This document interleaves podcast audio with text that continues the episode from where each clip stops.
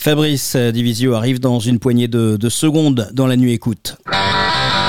21h, 23h, la nuit écoute. Avec Agnès et Sébastien Joël. Bonsoir maître Fabrice Divisio, bienvenue Bonsoir. dans la nuit écoute, j'espère que vous allez bien. Ça va, merci. Je lis sur votre site, vous mettez avocat tout simplement, et c'est intéressant que vous mettiez ça parce que en ce moment vous êtes surmédiatisé. La, première question et qui est la plus futile, j'espère que ce sera la seule de, de notre côté, c'est euh, la surmédiatisation. On vient vous chercher ou c'est vous qui avez plaisir à contacter les chaînes de télé? Non, moi je contacte personne d'abord. En fait, ça dépend. Pour être honnête, ça dépend. Il y a des actualités sur lesquelles je communique euh, parce que je pense qu'elles sont importantes de communiquer. Alors c'est pas seulement le Covid, c'est vrai depuis tout le temps. J'ai été dans un, certain nombre- d'affaires euh, médiatiques importantes et dans d'autres euh, beaucoup moins, mais qui méritent aussi d'être relayées. Regardez par exemple, là, je me bats contre l'implantation d'un parc éolien. Euh, ça a été médiatisé parce que j'ai fait un communiqué de presse et que le problème que vous avez dans ce pays, c'est que fondamentalement, la presse ne est assez bornée finalement, et au sens littéral du terme, et ne s'intéresse qu'à certains sujets à certains moments. Et donc, quand vous voulez faire émerger un certain nombre de points dans le débat public, bah, vous devez aller les chercher. Alors dans le Covid, c'est assez intéressant parce que euh, il y a eu deux phases, deux phases et demie, en fait, j'ai envie de dire. La première phase dont tout le monde s'est foutu, c'est quand j'ai commencé à, en février dernier, ce que beaucoup de monde a oublié, c'est que j'ai été le premier, dès le 25 février, alors que tout le monde disait que ça allait être une méchante grippe, moi j'avais dit, attention, on n'en sait strictement rien. Et quand on ne sait pas, eh ben, on évite de faire comme si on savait, quoi, pour faire simple. Et que donc, il faut pas communiquer, il faut agir. Et j'avais j'avais demandé à ce qu'une tribune proposant ce nombre de mesures soit publiée, elle n'a jamais été publiée. Bon, c'est-à-dire qu'elle n'a jamais été relayée. Ensuite, tout de suite, j'ai fait une action dans le Conseil des banques administratives pour obtenir des, des FFP2 pour les soignants qui n'en avaient pas. Et personne s'intéressait à ce sujet à cette époque. Et là, effectivement, je suis allé chercher euh, les chaînes qui ont, et notamment les médias, qui ont eu beaucoup de mal à s'y intéresser. On les a forcés à s'y intéresser. Et c'est bien qu'on les ait forcés à s'y intéresser parce que c'était un sujet qui méritait. Alors évidemment, après, la, machine s'est emballée parce qu'il y a eu des plaintes contre les ministres, parce qu'il y a eu un certain nombre d'actions, parce qu'il y a eu euh, euh, Didier Raoult, parce que, parce que, voilà.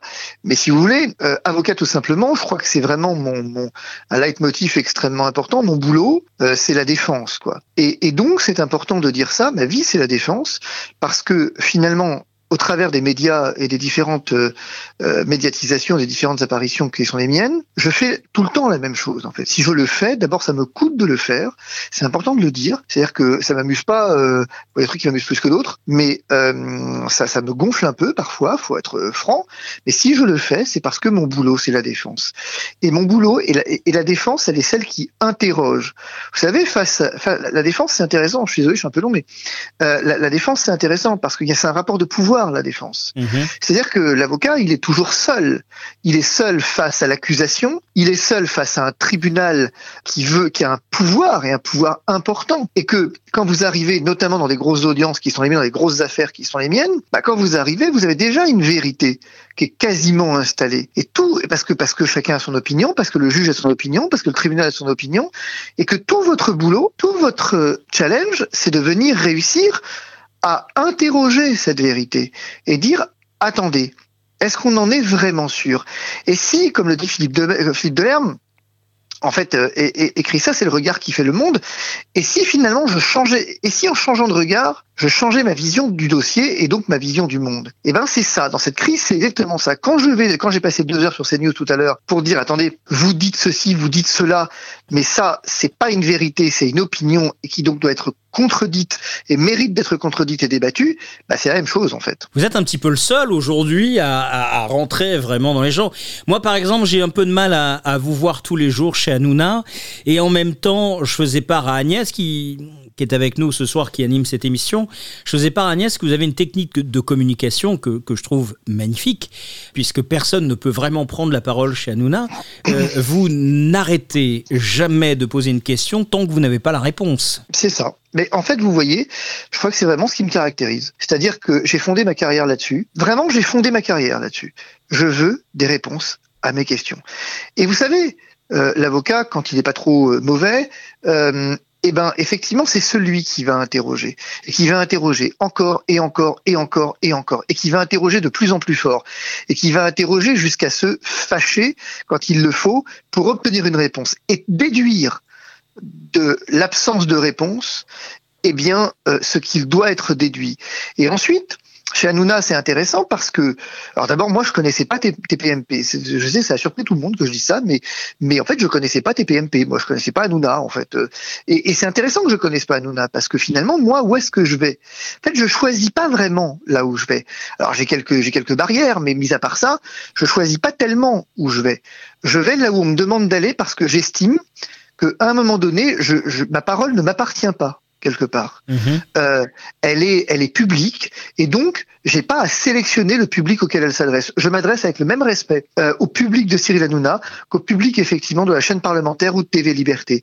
J'ai pas du tout à, à- alors j'adapte mon discours euh, en fonction des circonstances, non pas sur le fond mais sur la forme. Mais quoi qu'il en soit, je n'ai pas à me porter juge de beaucoup de monde me reproche d'aller chez Cyril Hanouna par exemple en disant euh, mais ils sont là pour se foutre de ta gueule. Bah, si ça les amuse de se foutre de ma gueule qu'ils se foutent de ma gueule que je vous dise moi moi je suis pas là euh, pour faire un show je suis là effectivement. Après j'ai une personnalité particulière après mais mais mais Ah, vous le mais reconnaissez quand que- même. mais forcément que je le reconnais que j'ai une personnalité particulière. J'ai une personnalité qui est entière qui est tranchée. Vous savez je, je, je donnais un, on m'interviewait récemment sur ma vie privée euh, un long podcast sur ma vie privée et on me demandait quel conseil donneriez-vous aux, jeunes. Et j'aime pas j'aime pas donner des conseils d'abord. Je pense que effectivement c'est très présomptueux de donner des conseils mais j'avais dit si j'avais un tout petit à donner c'est soyez brûlants. Nous sommes dans une société de tiède soyez brûlants. Brûlants d'indignation brûlants d'amour brûlants de vérité mais soyez des soyez des êtres brûlants. Et ben moi je suis comme ça. Je suis effectivement quelqu'un d'entier. C'est-à-dire que dans cette crise il se passe des choses. Et il se passe des choses graves sur le plan des libertés publiques. Je dis pas que, si vous voulez, je suis pas du tout, on en reparlera tout à l'heure, mais je ne suis pas du tout en train de dire qu'il ne se passe rien dans ce pays, dans ce monde, que tout ça n'existe pas. C'est pas ça que je dis. Je dis que c'est maintenant que ça se joue. C'est maintenant que l'état de droit doit voir s'il tient ou pas. Si vous voulez, si vous construisez un toit avec des tuiles bien solides pour quand il pleut, pour quand il pleut pas, ça sert à que, ça sert à que quid, quoi. Mhm. Votre toit, il devient, il se mesure, la qualité de votre toit, elle se mesure quand vient la tempête. C'est là où effectivement vous voyez la qualité de votre toit. C'est là où vous voyez la force de la construction que vous avez faite. Et aujourd'hui, ce qu'on peut constater, c'est que finalement, on proclame l'état de droit. On proclame que euh, nous avons, nous sommes le pays des droits de l'homme. Mais que tant que rien ne se passe, tout va bien. Mais dès qu'il commence à se passer un truc un tout petit peu sérieux, ou en tout cas qui prend des proportions un peu sérieuses, eh ben tout le monde est perdu et qu'on s'assoit volontiers sur les concepts de liberté pour venir leur opposer une notion très extensive d'ordre public. Et, et, ça, ça pose un vrai problème parce que la démocratie, parce que l'état de droit, il se nourrit de l'équilibre. Et ni dans un sens ni dans l'autre, il s'agit d'être excessif. Personne ne conçoit un état libertaire, sinon c'est l'anarchie. Personne ne conçoit un état euh, uniquement fondé sur l'ordre public, sinon c'est la dictature. Et l'état de droit, il repose sur l'équilibre. Et moi, mon boulot, mon job dans cette crise, et j'ai ça viscéralement accroché, si vous voulez, à moi, j'ai ça viscéralement au trip, c'est de dire, mais non. Ceux qui disent il ne se passe rien se trompent, ceux qui disent euh, c'est l'hécatombe se trompent. Que la vérité, comme ça, comme le disait saint Thomas d'Aquin, est souvent au milieu, elle est même tout le temps au milieu, et que donc la médiété, cultiver l'art de la médiété, c'est à un moment venir cultiver l'art de la proportionnalité. Il se passe quelque chose, et ce quelque chose, il faut y répondre. Quand il pleut, eh ben il pleut. Mais, mais c'est pas parce qu'il pleut que c'est une tempête, mais c'est pas parce qu'il pleut euh, que je peux dire a- que- qu'il fait plein soleil. C'est pas vrai, si vous voulez. Et donc c'est le même débat ici. Oui, j'ai une personnalité particulière, mais parce que je crois que vous mesurez pas à quel point je suis indigné de ce qui se passe. Et, et je vais aller plus loin qu'indigné. J'en- perds mes repères, si vous voulez. J'aime pas ce qui est en train de se passer dans ce pays. Euh, J'aime pas ce que je suis en- ce à quoi je suis en train d'assister. Parce que moi, je suis un garçon, euh, euh, on dirait pas comme ça, mais profondément tempéré quelque part. Pas tiède, mais tempéré. C'est-à-dire que j'essaye de toujours de mesurer les choses, de, poser des débats, d'interroger les choses, mais jamais dans un dans un excès. Je voilà. Et le problème, c'est que dans cette crise, il se passe des choses aujourd'hui. Bah, qui m'inquiète quoi et on parlera du complotisme tout à l'heure mais je suis inquiet par rapport à ce qui se passe et donc cette inquiétude effectivement elle se traduit par des questions précises. Quand on m'explique que le confinement, par exemple, qui est la mesure attentatoire aux libertés la plus importante, marche, bah, ma question, c'est vous le dites pourquoi? Vous le dites sur quel fondement? Qu'en attendez-vous? Quelles sont vos sources? Quels sont les risques? La balance bénéfice-risque est-elle en faveur du confinement? Tout ça, c'est non seulement de la science politique, de la philosophie politique, mais c'est du droit. C'est l'application de la règle de droit. Et je suis, mais vous imaginez pas à quel point consterné Mhm. que personne ne réponde à ces questions. J'ai passé deux heures sur un plateau télé tout à l'heure avec des gens, par ailleurs modérés pour certains, tempérés, mais qui étaient incapables, incapables de répondre à la question prouvez-moi que le confinement marche. Justement, maître, Oui. par rapport à- aux, aux mesures finalement, les mesures sanitaires qui sont prises actuellement par le gouvernement, on aimerait savoir si votre avis euh, sur quelles mesures sanitaires le gouvernement pourrait être euh, hors la loi finalement. C'est compliqué comme question parce que qui dit qu'il est hors la loi C'est le juge qui dit qu'il est hors la loi. Oui. Moi, je pense que et, et le juge a décidé dans cette affaire, dans cette crise, de ne pas jouer son rôle. Donc ça facilite pas les choses. Regardez, maintenir des gens en prison sans juge, en détention provisoire, c'est illégal. C'est contraire à tout, non seulement les principes, mais tous les textes constitutionnels, tous les textes européens, tout ce que vous voulez, tous les textes fondateurs. Pourtant, le Conseil d'État avait dit que c'était possible. La Cour de cassation a dit le contraire. Mais le Conseil d'État, en première intention, a soutenu, encouragé et, et validé l'action du gouvernement. Donc vous voyez que dire ce qui est contraire au droit, c'est compliqué parce que celui qui est le baromètre du droit, c'est le juge normalement. Or, il ne le fait pas dans cette affaire. Mais si vous voulez mon avis sur le plan du droit, moi je pense qu'aujourd'hui, le couvre-feu est totalement illégal. Pourquoi il est illégal? C'est que à partir du moment où il n'a pas fait la preuve de son efficacité, Nice en est un bon exemple, où finalement ça continue de flamber, à un moment donné, il s'avère que le principe de précaution, contrairement à ce qu'on lui fait dire, exige que ce couvre-feu soit retiré parce que, un, c'est une mesure attentatoire à la liberté d'aller et venir, deux, qui n'apporte aucun élément tangible sur l'épidémie, Nice en étant la démonstration, et les études, effectivement, le montrent que ça n'a pas d'impact sur l'épidémie. Donc nous avons une mesure qui est attentatoire aux libertés, mais qui, in concreto, vient ne servir à rien, et en tout cas ne sert pas à endiguer l'épidémie. Et si elle servait à endiguer l'épidémie, elle ne les servirait pas de manière suffisamment importante pour justifier une restriction à la liberté d'aller et venir.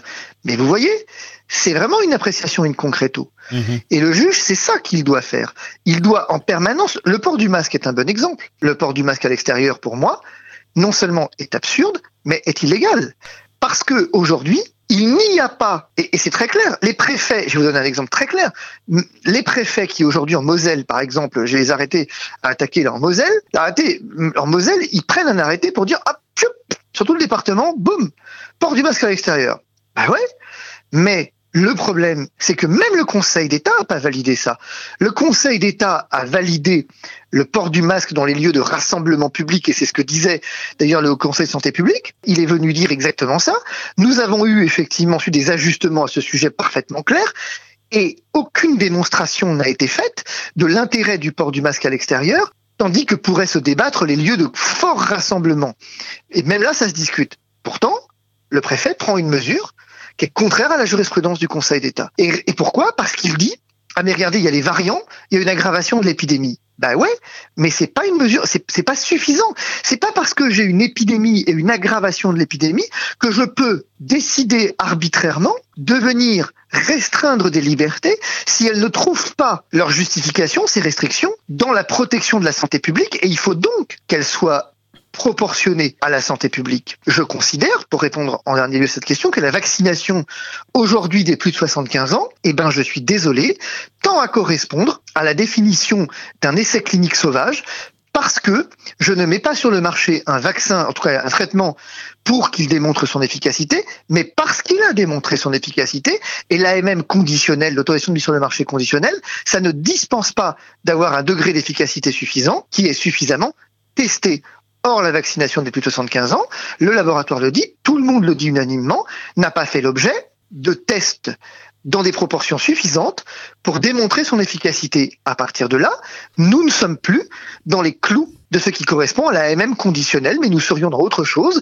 Et donc, à partir du moment où je mets sur le marché un vaccin en ces termes, pour cette population-là, moi je dis que nous sommes face à une difficulté parce que nous avons trahi, nous avons violé le règlement communautaire qui préside à la MM conditionnelle, et dès lors, c'est forcément une illégalité.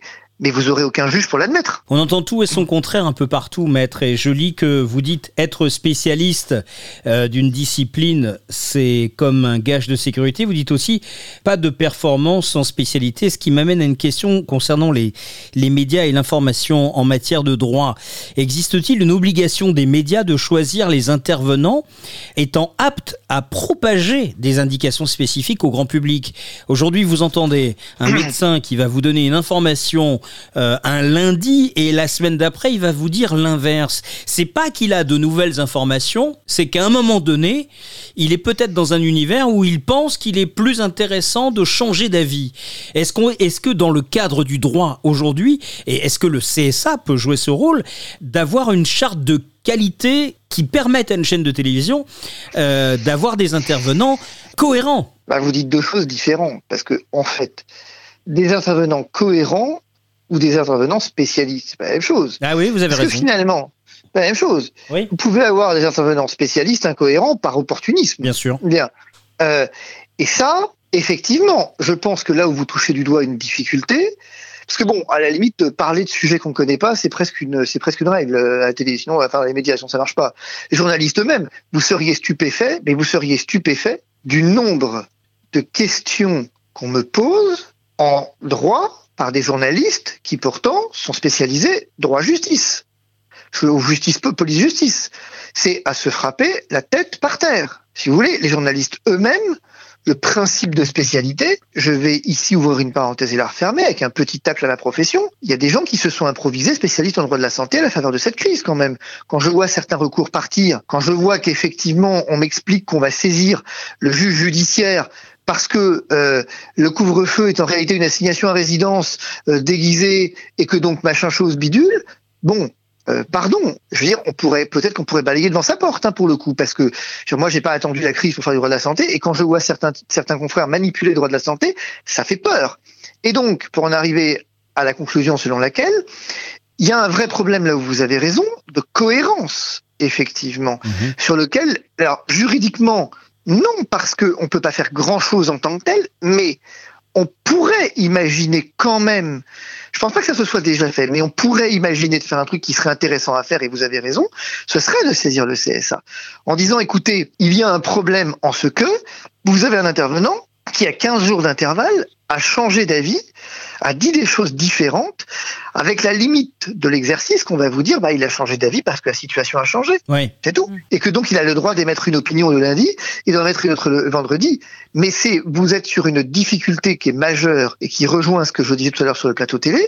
Quand on me dit, selon vous, le confinement ne marche pas. Mais je dis, mais vous êtes au cœur du problème, en fait. Vous êtes, avec cette question, vous venez d'identifier le problème auquel on est confronté. Mon opinion, vous vous en foutez, en fait. Moi, j'ai pas d'opinion sur le confinement. Enfin, si, j'en ai une, ça m'emmerde. Mhm. Euh, mais si ça m'emmerde, mais que c'est utile, il faut le faire. Mais par contre, si ça m'emmerde et que c'est pas utile, alors faut pas le faire. Mais ça, c'est pas moi qui le dis, c'est le droit qui le dit. Et donc la première question, c'est pas quelle est mon opinion, c'est quelle est l'opinion euh, autorisée en la matière, au sens où quelle est l'opinion. Est-ce qu'il y a consensus sur la mesure? S'il n'y a pas consensus, ah, alors vous ne pouvez pas venir dire le confinement marche. Tout ce que vous pouvez dire, c'est le confinement, selon certaines études, fonctionne. C'est ça. Mais ça, ça s'appelle de l'honnêteté. Et le problème, c'est que l'honnêteté intellectuelle, ben, vous êtes sur un problème de morale publique plus que d'un problème de droit. Et c'est tout le problème de cette crise, si vous voulez. C'est que si vous arrivez, que vous commencez à émettre des doutes, moi tout à l'heure, je me suis frité euh, effectivement sur cette question euh, de, la, de la vaccination, c'est extrêmement intéressant.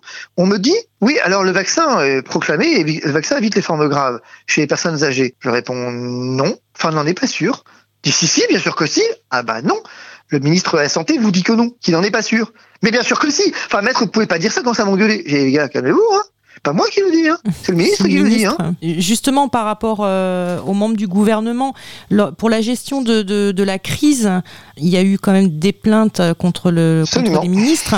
Donc là, on n'en parle plus, mais il y, a, il y a eu quand même la mise en cause donc la- le, le porte-parole, euh, ministre de la Santé, etc. Donc, euh, où en est-on par rapport à, à tout ça Oh, bah, on en plaintes est, il y a des perquisitions qui ont eu lieu. Euh, Oui, elles ça sont en train d'exploiter. il y a six mois. Oui, mais ça, c'est, oui, mais, oh, un peu moins, mais c'est normal, effectivement, que ça remonte là actuellement. Si vous voulez, la justice, c'est ça. Vous touchez du doigt, d'ailleurs, un truc assez marrant. C'est qu'au fond, la justice, c'est ingrat. Elle travaille, euh, fait son boulot, quoi. Et elle le fait discrètement. Elle le fait parce que pour que la justice fonctionne, il faut qu'il y ait une dose de secret. Le secret de l'instruction, c'est extrêmement important parce qu'il est protecteur. Il est protecteur eh bien, euh, de l'ordre public, il est protecteur des prévenus, il est protecteur des victimes, il évite que les débats euh, finalement soient accaparés dans l'espace médiatique avec toute la superficialité euh, qui se pose. Mais par exemple, moi aujourd'hui, je peux vous dire que les conseillers ministériels sont en voie, sont en train d'être auditionnés, que les victimes ont continué d'être auditionnées, être auditionnées là jusqu'à il y a peu, et que maintenant c'est le tour des conseillers ministériels, et que en termes de planning, il est prévu d'entendre les différents conseillers ministériels jusqu'à septembre, un, peu, un petit peu avant, juillet, pour qu'en septembre soient entendus les ministres, en fait, cette fois. Ah oui, là, et notamment... On, en a pour plusieurs années, alors, en fait. Ah, mais on en a forcément pour plusieurs pas un peu années. Une, et... une justice à deux, à deux vitesses, parce que sur certaines affaires, affaires pardon, la, la justice va très vite. Là, quand il s'agit de on va dire, de s'intéresser à des membres du gouvernement, euh, à des gens importants, euh, j'ai l'impression, après, bon, c'est que mon impression, mais que ça va quand même beaucoup, beaucoup moins vite. Hein. Bah, c'est amusant ce que vous dites. C'est exactement le reproche inverse qui a été fait en novembre. Exactement l'inverse. Exactement l'inverse qui a été fait euh, en juillet quand les plaintes ont été admises devant la commission de l'instruction. Euh, on a dit, mais enfin, quelle est cette rapidité, cette célérité de la justice? Vous voyez, c'est marrant, hein Oui, pour déposer la plainte, euh, pour déposer non, la non, plainte. Non, non, non, non, pour accueillir la plainte. Non, non, non, non, la gestion de la plainte. Alors la pour l'accueillir, d'accord. Pour l'accueillir. Et quand les perquisitions ont été faites, je crois que vous imaginez pas, mais une perquisition avec une plainte, c'est aller vachement vite. Une plainte déposée en mars, une un, un, un, un, une commission des requêtes qui statue en juin, juillet ouverture d'informations judiciaires, septembre audition des victimes, novembre perquisition, mars audition euh, des, des conseillers ministériels. Je suis même étonné que ça aille aussi vite, ici précisé, que la, Cour de justice, effectivement, bon, d'abord, elle est saisie de 90 plaintes, enfin, il y en a beaucoup moins parce que il y en a peu qui sont passés, mais ensuite, effectivement, deuxième élément, c'est que il faut bien que vous notiez qu'elle a demandé, les magistrats ont demandé à être, euh, comment dire, dépêchés à temps plein sur le dossier pour accélérer, en fait, pour aller plus vite, mais que le garde des Sceaux a refusé. Mmh. Et malgré ça, je trouve que ça va vachement vite, moi. Et, et, et nos affaires pénales ordinaires, je vous garantis qu'elles vont pas aussi vite. Maintenant, si vous voulez, il y a un dernier élément à ce sujet. Le fait que ça traîne, ça, non, ça traîne pas, que ça prenne son temps. Bah moi, je, moi, j'ai pas de problème à l'idée que ça prenne son temps, je vais vous dire. Parce que nous ne sommes pas dans une vindicte populaire. Nous ne sommes pas dans une espèce de temps médiatique. Parce que là, vous venez de dire quelque chose d'intéressant. C'est qu'au fond, la notion du temps. Eh bien, c'est tout le problème. Vous avez un invité le lundi qui va dire un truc et à la faveur de l'évolution peut-être même conjoncturelle de la situation, va dire autre chose le lundi d'après. Sauf que la vérité, c'est que le temps scientifique, le temps juridique, le temps étatique n'est pas le temps médiatique. Le média, il a une obligation dans une ère de, de chaîne d'information en continu, et ben de venir nourrir un peu la bête en permanence et de lui redonner du frais en permanence et d'avoir de l'information en permanence. Ben, sauf que la justice, elle a besoin de temps pour examiner les faits, parce que tout ça n'est pas question d'opinion. Il y aurait rien de plus grave. Moi, je l'ai toujours dit. J'ai toujours dit que les ministres n'étaient coupables de rien jusqu'à ce qu'ils soient condamnés. Que la présomption d'innocence qui prévaut pour mes clients prévaut tout autant pour les ministres, et que j'attends, au regard de la gravité des faits qui leur sont reprochés, qui est quand même abstention volontaire Oui. de combattre un sinistre, que la justice prenne son temps et que à la fin il n'y ait aucun doute sur la culpabilité ou l'innocence effectivement de ces ministres et que la justice des hommes, la justice euh, ordinaire, euh, la justice tout court, la justice pénale, n'est surtout pas la justice médiatique. Que je ne peux pas, regardez là, je, je vous ne parenthèse, je vais la faire immédiatement, mais juste pour terminer, c'est toute la problématique. Euh, j'ai- on me proposait un débat que j'ai refusé, mais qui était intéressant. C'était sur les affaires PPDA et compagnie, la- l'agression sexuelle, avec une femme en, fa- en face qui disait la parole de la victime prévaut sur la présomption d'innocence. Jamais. Non. Et que donc, vous voyez qu'aujourd'hui, la question, c'est est-ce que PPDA, Depardieu, etc., sont coupables? Mais comment oser poser une question pareille? Mais en même temps, sur une justice secrète et inquisitoriale, qu'est-ce que vous voulez, diable, venir dire euh, chez Cyril Hanouna ou que sais-je ailleurs su- sur ces affaires parce que vous n'en savez rien. Et ben moi c'est ça que je veux éviter. Je veux éviter dans ces procès un lynchage médiatique, ce qui m'amène à la réflexion, je ne critique pas la gestion de la crise sur le plan pénal. Oui, la justice travaille et, et, et voilà. Euh, regardez, par exemple, elle a interrogé les chefs de parti, que t'es pas content du tout d'ailleurs, pour savoir ce qu'ils savaient au moment, au moment des élections de mars. Mmh. Ouais, exactement. Donc elle travaille cette justice. Bah, le, le problème, je pense que c'est aussi la médiatisation euh, de, de- de Absolument. tout ça. Si on n'en parlait pas et qu'on qu'on aurait juste l'info au moment où, euh, où le jugement est rendu, ce serait peut-être pas plus mal de, de dire bon voilà, il y a Non, eu- je pense pas. Je pense qu'effectivement, c'est sain d'avoir un débat public. Le média, par définition, comme son nom l'indique, il est celui qui s'interpose. Et c'est bien d'avoir un débat public. On a, vous vous rendez compte de tout ce qui a été discuté dans cette crise? Euh, les, les citoyens ont appris l'existence de la Cour de justice de la République. Ils ont appris effectivement que, enfin, euh, on a appris que des ministres pouvaient être mis en examen, en tout cas pas mis en examen, en tout cas, euh, en, en tout cas potentiellement poursuivis dans le temps de la crise. On a appris plein de choses. Et, et donc, je trouve que c'est c'est bon sur le plan euh, euh, de, la, de la transparence démocratique que finalement les médias se soient saisis de cette affaire. Après qu'ils s'en soient bien saisis ou mal, c'est une autre affaire. Ouais, c'est un autre débat. suis- ouais. C'est ça. C'est un autre débat, mais je suis pour la transparence. C'est un autre débat. Ça- ça- alors, on, on tourne évidemment. Il y a, il y a- en fait, euh, avec vous et, et l'affaire de, de la Covid, tout a un lien, tout est lié. Par exemple, me vient à l'esprit euh, Martin Blachier, qui est un des personnages que j'ai vraiment beaucoup de mal à voir. Il serait donc euh, épidémiologiste, très bien, mais euh, on sent, et vous avez certainement un avis sur Martin Blachier, puisque il a passé son temps, lorsque le professeur Raoult a commencé à parler de l'hydroxychloroquine à casser euh, le professeur euh, Raoult, ce qui m'amène à une question qui est quand même assez gravissime parce qu'on apprend quand même que le droit de prescription des médecins est, mis à mal puisque euh, il y a une interdiction du choix de traitement des généralistes par l'ordre national des médecins. Si on veut faire le lien avec l'hydroxychloroquine, on dit ben non, ce médicament en fait est nocif, donc on demande aux médecins de ne pas le prescrire.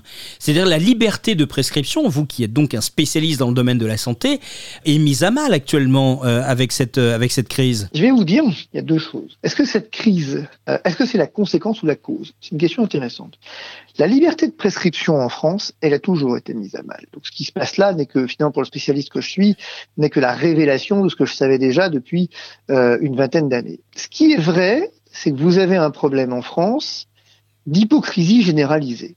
Je m'explique. La chloroquine, on vous dit, oh là là, mon Dieu, c'est inefficace et c'est dangereux. Dangereux, c'est quand même marrant de parler d'un produit dangereux qui est en vente libre jusqu'à l'année dernière. Mais bon, inefficace. Ok, c'est inefficace. On fait le point sur tous les médicaments remboursés qui sont inefficaces. Prescrire, la revue Prescrire qui fait référence, euh, apparemment, chaque année, enfin pas apparemment, euh, fait référence, chaque année publie la liste des médicaments dangereux, non pas inefficaces, hein, dangereux, et soumis au remboursement. Il y en a en moyenne une cinquantaine par an. Cette année, il y en a eu 90. Est-ce que l'un quelconque de ces médicaments, dans la minute, dans la demi-heure, dans les trois jours, dans les six mois, est déremboursé non seulement, mais est interdit? La réponse est non. Et donc on voit bien qu'il y a eu une hypocrisie absolument incroyable sur la chloroquine. Mais pourquoi en fait, il y a une, une hypocrisie? Mais parce que tout ça est un effet de mode, si vous voulez. C'est-à-dire que Raoult, il a cette particularité de gêner, en fait, une espèce d'établissement et de système, et que le système a été mis en défaut dans cette crise de façon vertigineuse. Le système médiatique, le système politique, le système médical a été largement mis en cause, et que dès lors, effectivement, bah, tous ceux qui viendraient lui rappeler à ce système qu'il a été inefficient et qu'il est mort presque dans cette crise, eh ben doivent être pourchassés. Et Raoult est un de ceux-là. Quant à Conseil national de l'ordre des médecins, je veux dire, on- moi je les côtoie depuis 20 ans, mais ce qu'ils ont fait à Raoult, ils le font tous les jours, de toute l'année, à tous les médecins. C'est-à-dire que, alors évidemment, ça se voit plus aujourd'hui, mais vous avez un problème majeur qu'on pourrait décliner, que moi je dénonce depuis 20 ans, mais c'est que font les syndicats médicaux. C'est ça la vraie question. Où ont été les syndicats de médecins dans cette affaire Parce que ce que je me suis évertué à essayer d'expliquer, alors aujourd'hui il n'y a plus de problème en tant que tel, on peut prescrire la chloroquine, on peut prescrire l'azithromycine, on peut prescrire l'ivermectine hors AMM, c'est-à-dire hors autorisation de marché, on ne peut pas la soumettre au remboursement. L'ordre vient poursuivre des gens qui ont prescrit de l'azithromycine. Mais c'est à hurler de rire. Moi, je, moi, à la place de ces médecins, je, enfin, je leur dis d'ailleurs, moi, je, n'ai aucune inquiétude sur ce qui va se passer. C'est bon que vous soyez poursuivis. Amen, alléluia que vous soyez poursuivis. Parce que, en tout cas, avec moi, avec les j'en sais rien, mais avec moi, dans mon cabinet, dans cette crise, je vous garantis qu'effectivement, l'ordre national des médecins sortira de cette affaire avec des béquilles. Parce que le type qui viendra condamner des médecins pour avoir prescrit de la chloroquine dans cette affaire hors AMM et qui viendra euh, les, les, condamner pour avoir prescrit de l'azithromycine, connaissant les formations disciplinaires en particulier et connaissant ce qui s'est pratiqué durant cette crise quand on regarde les statistiques de remboursement et quand on regarde exactement là où on veut pas qu'on regarde par ailleurs, c'est-à-dire effectivement sur la problématique du rivotril, sur la problématique des morphiniques aux urgences, oui. il faudrait pas trop engager le débat non plus, Exemple. parce que ça pourrait mal se finir. Donc je vous garantis que personne condamnera personne dans cette crise. C'est comme ça que ça va se finir. L'ordre fait un coup d'esbrouf pour montrer qu'il existe parce qu'il a été le grand absent de la crise. Vous avez un petit groupe de médecins, des ayatollahs, pour certains euh, avec des liens d'intérêt pas forcément très clairs avec certains labos et pour le reste en mal de reconnaissance absolue qui se prennent pour les gardiens du temple. Mais ces gens-là vont se faire désavouer dans la minute, je veux dire. Et, et c'est là où je crois qu'on ne se rend pas compte de ce qui est en train de se passer, que au fond, et je termine sur ce point, c'est qu'il y a une crise qui s'est instaurée au sein de la crise, c'est une crise de la défiance. Et les médecins feraient bien de faire gaffe cinq minutes.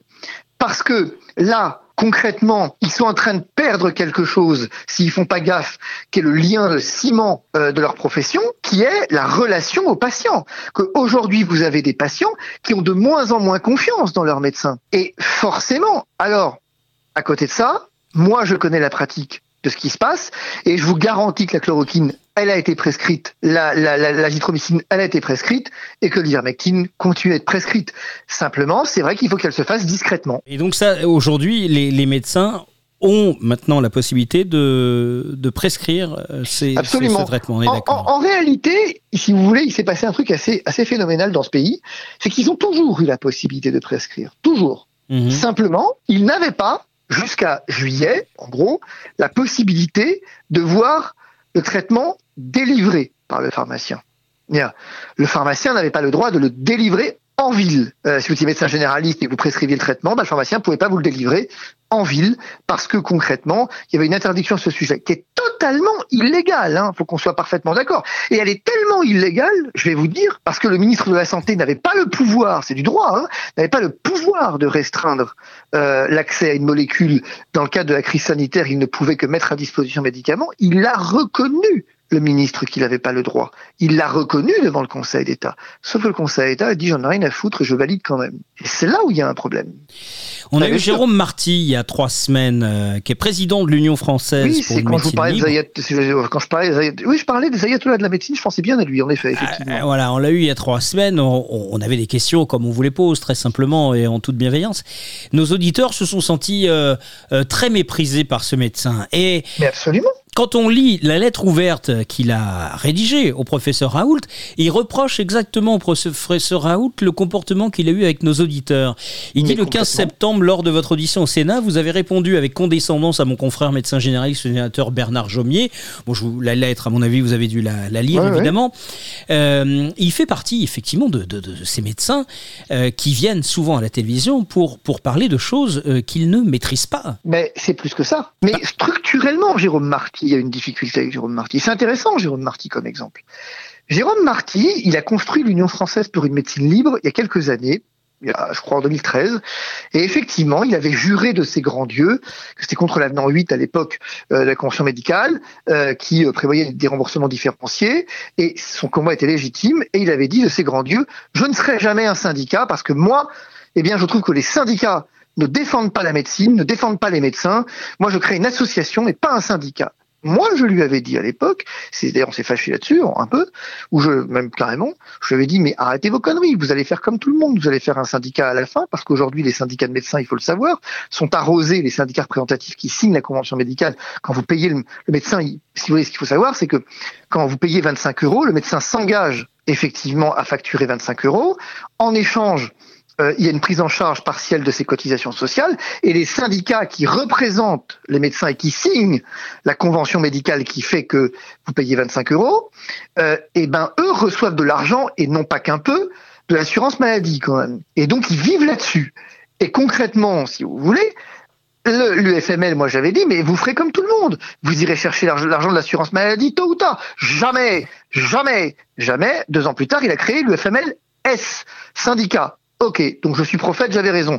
Et maintenant, je me suis risqué à une autre prophétie, c'est que dans quelques temps, peut-être dans deux ans, il signera, ou il cherchera à signer la convention médicale pour recevoir les fonds conventionnels. C'est, si vous voulez, l'argent gouverne le monde, c'est comme ça. Mm. Et d'autre part, effectivement, c'est pour ça d'ailleurs que moi, j'étais avocat de syndicats médicaux au passage, hein, je vous le dis, j'étais avocat de syndicats médicaux d'à peu près tout ce qui compte comme syndicats médicaux dans ce pays, et j'ai choisi de tous les mettre à la porte, parce qu'à un moment donné, je me suis rendu compte que moi-même, j'étais face à un conflit d'intérêts, en ce que je défendais des médecins qui finalement étaient euh, poursuivis par des organes adoubés par leurs syndicats. Ça commençait à me poser problème, quoi. Tandis que Jérôme Marty, c'est extraordinaire, parce que pourquoi Jérôme Marty, aujourd'hui, il a le vent en poupe? Mais parce que Jérôme Marty, c'est un caméléon. Il s'adapte, finalement, à ce qu'on veut de lui. Il a compris que l'alarmisme était à la mode, alors il est alarmiste. Mais il a oublié quelque chose, Jérôme Marty. C'est qu'il fut un temps où nous étions en contradiction majeure, parce qu'à l'époque, en février dernier et mars dernier, l'alarmiste, c'était moi. C'est ça qui est marrant. C'est qu'aujourd'hui, moi, je suis traité de rassuriste, voire de complotiste, alors qu'en mars dernier, moi, j'étais un alarmiste. Moi, je suis allé chez Jean-Marc Morandini trois jours après, notamment Jérôme Marty, pour dire, oulala, là, les Italiens commence à sélectionner les patients. Faites gaffe, moi j'ai vécu 7 ans, je connais le système par cœur, j'ai un cabinet sur place, il faut réagir parce que ça va mal finir cette histoire. Et Jean-Marc Morandini m'avait dit à l'époque, taisez-vous, vous allez faire paniquer les populations, comment osez-vous sur un plateau télé dire ça? Trois jours auparavant, Jérôme Marty, lui, on lui a demandé, mais docteur, il y a je sais plus combien de morts, très peu à l'époque, mais vous dites quoi? Qu'il y aura plus de morts? Il y en avait euh, une quinzaine. Il a dit, non, j'ai pas dit ça. Non, j'ai pas dit ça. Là où moi, trois jours plus tard, je disais, faites gaffe les copains, ça va flamber, ça va flamber. Eh oui, et donc effectivement, concrètement, si vous voulez, Jérôme Marty, il a compris que si vous voulez avoir l'attention médiatique, eh ben, il fallait pas être rassuriste, il fallait être alarmiste, en disant on va tous mourir.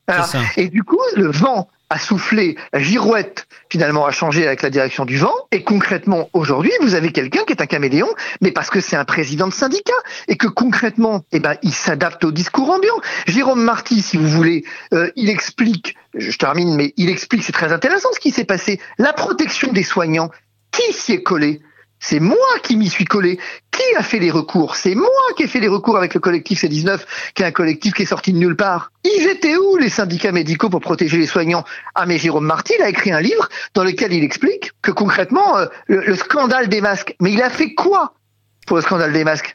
Alors il est allé à la télé en disant Jérôme Salomon, il démissionne ou il démissionne. Mais qu'est-ce qu'il a fait concrètement? Eh ben nous touchons au cœur du problème. Il a craché sur Raoult et il crache effectivement aujourd'hui sur des gens qui ne pensent pas comme lui. Mais c'est tout le drame de cette crise. En même temps, son livre euh, retrace l'événement entre mars et mai. Euh, il s'arrête au mois de mai 2020. Hein. Euh, sauf que mars et mai, sauf que lui, sauf que, sauf que si vous voulez, ce qui me perturbe aussi avec ces bouquins, c'est que vous avez des mecs qui ont écrit des bouquins sur des événements sur lesquels ils l'ont pas ouvert quand même. C'est-à-dire que Jérôme Marty, il n'a pas saisi la Cour de justice. Jérôme Marty, les médecins généralistes n'avaient pas de masque à l'époque, ça lui a pas posé de problème au point d'agir en justice. Pourquoi?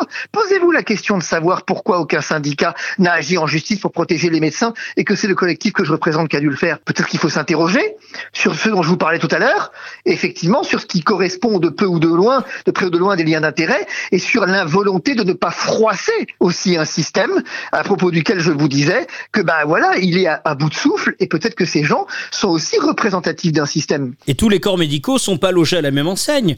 Euh, si on pense par exemple aux dentistes avec le premier confinement, tous les cabinets étaient fermés, euh, faute de matériel euh, légal dans les protocoles qui ont été mis en place dans la sauvegarde du personnel soignant, à savoir vrai, pas de masque mais maintenant, Posez-vous la question. Posez-vous la question. Pourquoi l'ordre n'a pas réagi? Pourquoi l'ordre n'a pas saisi la justice?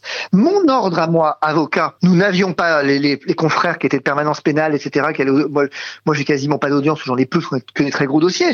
Mais les confrères qui font du quotidien et, flippaient parce qu'ils n'avaient pas de masque. Et donc, qu'est-ce qu'a fait mon ordre, mon, ordre bienveillant à moi, je veux dire, du barreau de Paris? Qu'est-ce qu'il a fait avec d'autres barreaux? Eh ben, il a saisi la justice pour protéger ses avocats. Est-ce que l'ordre a fait la même chose? Jamais. Eh non, bien sûr. Ou aujourd'hui, j'ai un ordre qui attaque Raoult, alors que concrètement, il a rien fait pour protéger les médecins. Rien. Et il en est où là, le professeur Raoult, euh, avec le Conseil de l'ordre? Enfin, tout comme le bah, professeur Perron d'ailleurs. Bah, je ne sais pas trop, mais professeur Raoult, effectivement, pour sa part, bah, il est en attente effectivement d'une. Euh, la procédure suit son cours au sens où maintenant d'ailleurs des échanges de mémoire euh, sur, les faits qui lui sont reprochés, euh, et, on va euh, défendre et dans quelques mois, probablement euh, là comme ça, septembre-octobre, on aura une première, on aura une audience devant la chambre disciplinaire de première instance.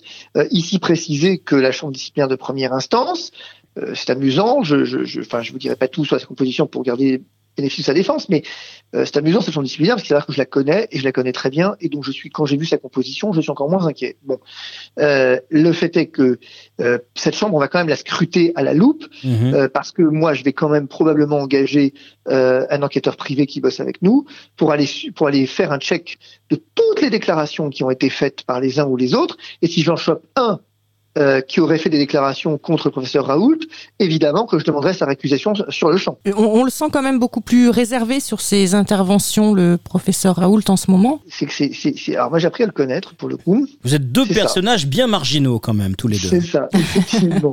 Et alors c'est très amusant parce que de temps en temps, c'est, c'est, c'est, ça, je, vous, je vous le cache pas, de temps en temps ça frite un peu euh, dans la défense où euh, il faut, enfin si vous voulez, parce que le professeur Raoult, il a, il a une personnalité, euh, enfin c'est un homme euh, moi, je passerais des heures à l'écouter quand on sait au téléphone. D'ailleurs, la plupart du temps, c'est même un problème parce que finalement, euh, euh, on parle de tout sauf de son dossier, quoi. Mmh. Euh, il a, il a une connaissance de l'histoire. Enfin, c'est, c'est quelqu'un qu'il faut, qu'il faut. Enfin, je sais pas. Moi, je suis fasciné par le personnage. Enfin, honnêtement, je vous le dis. Je, je enfin, je, je, j'ai très, très clair. Moi, euh, Raoult, euh, voilà, j'avais pas d'avis spécial sur lui, je m'en foutais un peu. Euh, il a une petite tendance à m'agacer, mais comme tous les gens qui me ressemblent. D'abord, ce qui m'épate, c'est qu'il n'est pas tout seul. Quoi. L'IHU de Marseille, c'est, c'est, c'est, oh, c'est quasiment l'État dans l'État. Quoi. Ils ont une logique. Moi, j'ai, écouté, j'ai discuté avec les marins-pompiers de Marseille. Ils ont une bienveillance l'un des l'égard de l'autre qui est extraordinaire. Et deuxièmement, Raoult, en fait, je crois que c'est pas qu'il est. Moi, je trouve pas qu'il soit plus réservé, honnêtement. Hein. Euh, il dit ce qu'il a à dire, c'est même un problème, parfois sans se soucier de l'effet que ça va produire. Si vous regardez, il continue de tacler assez méchamment le fait que, bah, concrètement, on est devenu fou, que la, la, la, la, la peur a envahi. Il explique que la mortalité concerne quand même ultra majoritairement les personnes de plus de 80 ans, que au fond, là, il a dit la dernière chose extraordinaire quand il dit, mais on n'en sait absolument rien de comment on se contamine, euh, et donc, euh, bah, tout ce qu'on fait finalement depuis un an euh, ça sert à, ça sert pas à grand chose sur le fond, quoi. Oui, c'est ça. De toute façon, euh, dans les médias et tous ces contradicteurs, dès qu'il dit quelque chose et, et qu'on a un élément euh, qui était euh, finalement un élément qui a pris du temps à, à amener sa sa raison, comme le, le fait qu'il avait dit à un moment donné que c'était beaucoup plus manu, manuporté que que, ouais. que, aérien. Alors là, ça fait les, les, les choux gras évidemment d'un certain nombre de personnes comme comme Martin Blachier. D'ailleurs, Martin Blachier, moi, c'est quelqu'un que j'ai un peu de mal à trouver. D'ailleurs, quand vous allez sur LinkedIn, il est présenté comme un manager, parce qu'il faut savoir que dans le cadre de ses études, il a fait plus d'études en management, il est manager, mais aujourd'hui, euh, je, je, pense qu'il souhaite avoir une émission de télé prochainement, euh, pour la prochaine rentrée, mais ne rentrons pas là-dessus. Euh... Alors, c'est très amusant ce que vous dites. Ouais. Moi, Martin Lachier, je l'ai côtoyé sur les plateaux, et en dernièrement chez Cyril Hanouna, où en fait, à mon avis, il reviendra pas tout de suite. Avec vous, il est calme, hein. Avec ouais, vous, il est calme, hein. Très calme. Ouais, mais bah, si vous voulez, avec moi, il faut, faut, faut pas trop, trop me chercher non plus, parce que euh, je suis factuel, j'ai une mémoire, j'ai une très grande mémoire, et je sais exactement qui dit quoi quand. Et mais ceci dit, on a beaucoup discuté hors plateau. C'est très amusant. Hein c'est quelqu'un de complètement différent. Vous, mais vraiment. Vous êtes en train de nous dire que c'est pas le type imbuvable, prétentieux, Absolument. hautain ah, qu'on voit euh, à l'écran. Pas du tout, mais pas du tout. J'ai été fasciné. Pas du tout. C'est quelqu'un de plutôt sympa, de plutôt pas con, avec des analyses sur la santé et sur la crise euh, qui sont plutôt bonnes. En fait, on pourrait presque se rejoindre sur certains points. Et après, le problème, bah, c'est que vous avez le personnage public. Quoi. Et pourquoi ah oui, il en veut voilà. à Raoult euh, comme ça? Parce qu'il est de bon ton d'en vouloir à Raoult. On laissait dire que le ministre de, ministre de la Santé euh, a, a, une dent contre, contre Raoult. Mais une dent pourquoi? Je pense que je, je, je, parce que je pense que Véran, d'abord pour l'avoir connu quand il était conseiller ordinaire à Grenoble, je pense que Véran, il a une, il a une dent contre le, la terre entière qui, qui, qui est pas d'accord avec lui. Il a la réputation, et moi je l'ai, je l'ai côtoyé, je l'ai vérifié à certains égards, d'être un despote, Olivier Véran. C'est ça le problème. C'est que c'est un type qui se remet pas en question, Olivier Véran, si vous voulez. Et avoir une personnalité comme Raoult face à lui, euh, c'est pas simple. Hein. Euh, parce que voilà, Raoult il est brillant et, euh, autant autant Buzyn, euh, j'ai une profonde estime pour Buzyn, c'est ça me fait presque de la peine de l'avoir mise en cause parce que je pense qu'elle a été victime, elle est une enfin pas d'une cabale, mais après tout elle est victime consentante, mais c'était pas une femme politique en fait Buzyn. Quand elle a été présidente de la HAS, Bon, elle a eu quelques déclarations, quelques éléments sur la liberté de prescription, par exemple, mhm. euh, que personne ne connaît, que connaissent que les spécialistes, qui était putain frappée au coin du bon sens quoi. Elle, a c'est une technicienne en fait euh, Agnès Buzyn, une très bonne technicienne sauf qu'elle est pas politique quoi. On est loin de Marisol Touraine qui était quand même on je est pense très loin euh, de Marisol Touraine. Bah, Marisol Touraine une des pires catastrophes pour la santé en France. non, vous avez, ah bah non, oh bah non en ah santé on a eu ah, vous avez le choix, vous avez eu Marisol Touraine, vous avez eu Bachelot, vous avez eu vous avez eu Douste Blasi. Euh, alors le ministre de la santé c'est c'est tout à fait extraordinaire. Ça c'est le ministère euh, je veux dire Bachelot qui qui a pu un jour imaginer que Bachelot puisse être ministre de la Santé. Remarquez qu'il imagine un jour que Bachelot peut être ministre de la Culture. Euh... Oui, ou, chroniqueuse sur, euh, sur C8 avec non, c'est bien. c'est la fête du slip. Non, mais c'est vrai que c'est pas évident. C'est vrai que c'est simple. Non, mais Et c'est très, amusant ce que vous dites parce que finalement, Blachier, c'est intéressant ces personnages qui ont euh, une posture publique. C'est pour ça que ça m'amuse beaucoup quand moi on me dit vous avez une posture publique, les garçons, euh, venez voir un peu ce que je dis dans le privé, venez voir ce que je dis dans le public. Alors là, s'il y a bien un mec qui change pas d'avis, c'est moi. Hein. Oui, mais, mais c'est quand même pas normal d'avoir des, des, personnes euh, comme Blachier, avoir un discours euh, sur l'antenne et hors antenne qui est différent. Enfin, moi je trouve ça inadmissible parce que c'est quand même il y a des gens qui l'écoutent, bah, il y a des gens qui attendent vous dire le contraire. je vais pas vous dire le contraire. Ces gens-là n'ont rien à faire à la télé, c'est pour se foutre de la tronche des citoyens. Enfin, excusez-moi, mais je, moi, ça me m'horripile. Moi, je pense que si vous voulez, mon sentiment profond dans cette crise, euh, c'est que c'est, ça prouve, enfin, ça, ça c'est compliqué. Vous avez affaire à des gens médiocres tout le temps. C'est compliqué. Mais parce que c'est ce pays qui est comme ça. Je suis désolé, hein, mais je vais vous dire, pour les côtoyer depuis, moi j'en ai ras la cacahuète qu'on me dise que ce pays est le meilleur système de santé au monde, mais là chez moi, c'est plus le cas. C'est plus le cas. bien sûr, on était très bien placé, on est d'accord, c'est plus le cas. Vous savez, moi j'ai travaillé avec un collectif de médecins il y a 4 ans, avec une opération qui s'appelle la carte dévitalisée. Euh, c'est l'époque de, de, Marisol Touraine où on a distribué un million de cartes en France chez les généralistes où on disait la, la sécurité sociale demain c'est fini, choisir son médecin c'est fini. Et dans les textes de Marisol Touraine, il était même question, euh, et c'est un peu le cas là, avec le, le, le, carnet de santé euh, numérique, euh, le carnet de santé numérique qui, qui permet, qui permettrait. Pardonnez-moi, mais vous avez vu le carnet de santé, le fiasco que c'est? Ah bah ça, bien sûr. Mais c'est comme le, le fait de télécharger l'application contre la Covid. Les Français euh, sont pas très réceptifs à ça. Et le carnet de santé numérique, les gens s'en foutent. En France, on n'est pas très numérique finalement. On s'aperçoit qu'on est. Mais on n'est pas très numérique parce que finalement, euh, parce que c'est pas ça notre problème, si vous voulez. Je veux dire, c'est marrant, on parle du passeport numérique parce que moi je suis euh, copain, euh, grand copain et avocat, euh, enfin El Bakri, euh, qui, a, fondé Société Innov Santé et qui en gros s'inscrit un peu dans ce marché-là, quoi, du passeport numérique. à part que lui, c'est un truc un peu international. Bon, et qu'il a vendu en Afrique principalement. Et c'est assez amusant parce que euh, au Tech Kershaw l'année dernière, j'avais une conférence dans laquelle je disais, mais enfin, vous êtes marrant avec votre numérique, quoi. Putain, les Français n'arrivent plus à avoir de médecins, ils n'arrivent plus à se faire soigner dans certains territoires. C'est la mort, il n'y a plus rien, il n'y a plus d'hôpital, il n'y a plus de médecins, il n'y a plus d'infirmiers, il n'y a plus il n'y a plus rien. Le problème, c'est que le numérique, c'est sympa, mais à un moment donné, c'est comme si vous venez parler de la qualité, effectivement, du bœuf français à des gens qui n'ont pas à bouffer depuis dix ans, quoi. Euh, le problème, il est là, c'est qu'on a paupérisé ce pays dans des conditions terribles. Et d'ailleurs, ça me permet de faire le lien avec le Covid. C'est extrêmement intéressant. C'est-à-dire que euh, il y a deux problèmes qui sont posés dans le Covid structurellement. Le premier, on vous explique, les lits de réanimation sont full à 70% ou 80%. Ok, ça je peux le comprendre. Il faut pas il faut pas. Mais il faut aussi relativiser sur le fait que ça se, c'est peut-être pas dans ces proportions, encore que c'est quand même majoritairement le cas chaque année à chaque épidémie, et que donc, à la place de se dire, putain, cette année, là, je me suis pris une épidémie dans la gueule, et ça m'a permis de comprendre qu'il fallait peut-être que je réajuste ma politique de santé publique à certains égards, eh bien, concrètement, et, et, et, ben non, j'ai continué l'œuvre de destruction. Ah oui, 3000, 3000 lits euh, de, de fermés en 2020 quand même, rappelons-le. Oui, d'accord, mais vous avez un autre problème, c'est que vos lits, vous mettez qui en face? Il est là le problème. Ouais, C'est que Mm. il y en a plus. On a, choi- on a choisi depuis 75. Rappelez-vous quand même, ce pays, je m'excuse de vous dire ça, mais rappelez-vous quand même ce pays qui, dans les années 80, vous aviez le conseil départemental de la Lozère, je crois, de mémoire, qui incitait les médecins à ne surtout pas s'installer en Lozère. Rappelez-vous, Ouais. euh, on a payé des médecins, euh, Migac, je crois, effectivement, j'ai oublié son nom, je crois que c'est Migac, qui effectivement était une prime de départ à la retraite anticipée. On payait des médecins pour qu'ils partent à la retraite à 55 ans, à qu'on dit 55-57 ans de mémoire, pour qu'ils n'exercent plus derrière. Le MIGAC, c'est ça. Et effectivement, ils étaient payés, bah voilà, être à la retraite euh, sans bosser, alors que les mecs étaient encore dans la force de l'âge. On est infoutu dans ce putain de pays de prévoir quoi que ce soit. Mais je vais vous dire pourquoi. Je vais vous dire pourquoi. Tout orgueil mis à part, j'ai fait mes travaux universitaires sur la distinction entre la fonction d'évaluation et de gestion de la crise sanitaire. Mhm. Donc a priori, je fais partie des gens qui connaissent un peu ça. Mais parce que la santé publique, tout le monde s'en tape. On s'en fout de la santé publique. C'est chiant, ça coûte cher, les gens sont malades, de plus en plus malades.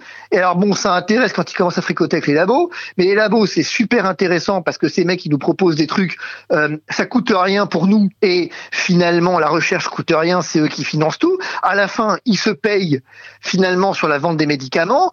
Aujourd'hui, moi, j'ai quand même un professeur de médecine qui clairement est poursuivi. Enfin, c'est très compliqué, mais peu importe.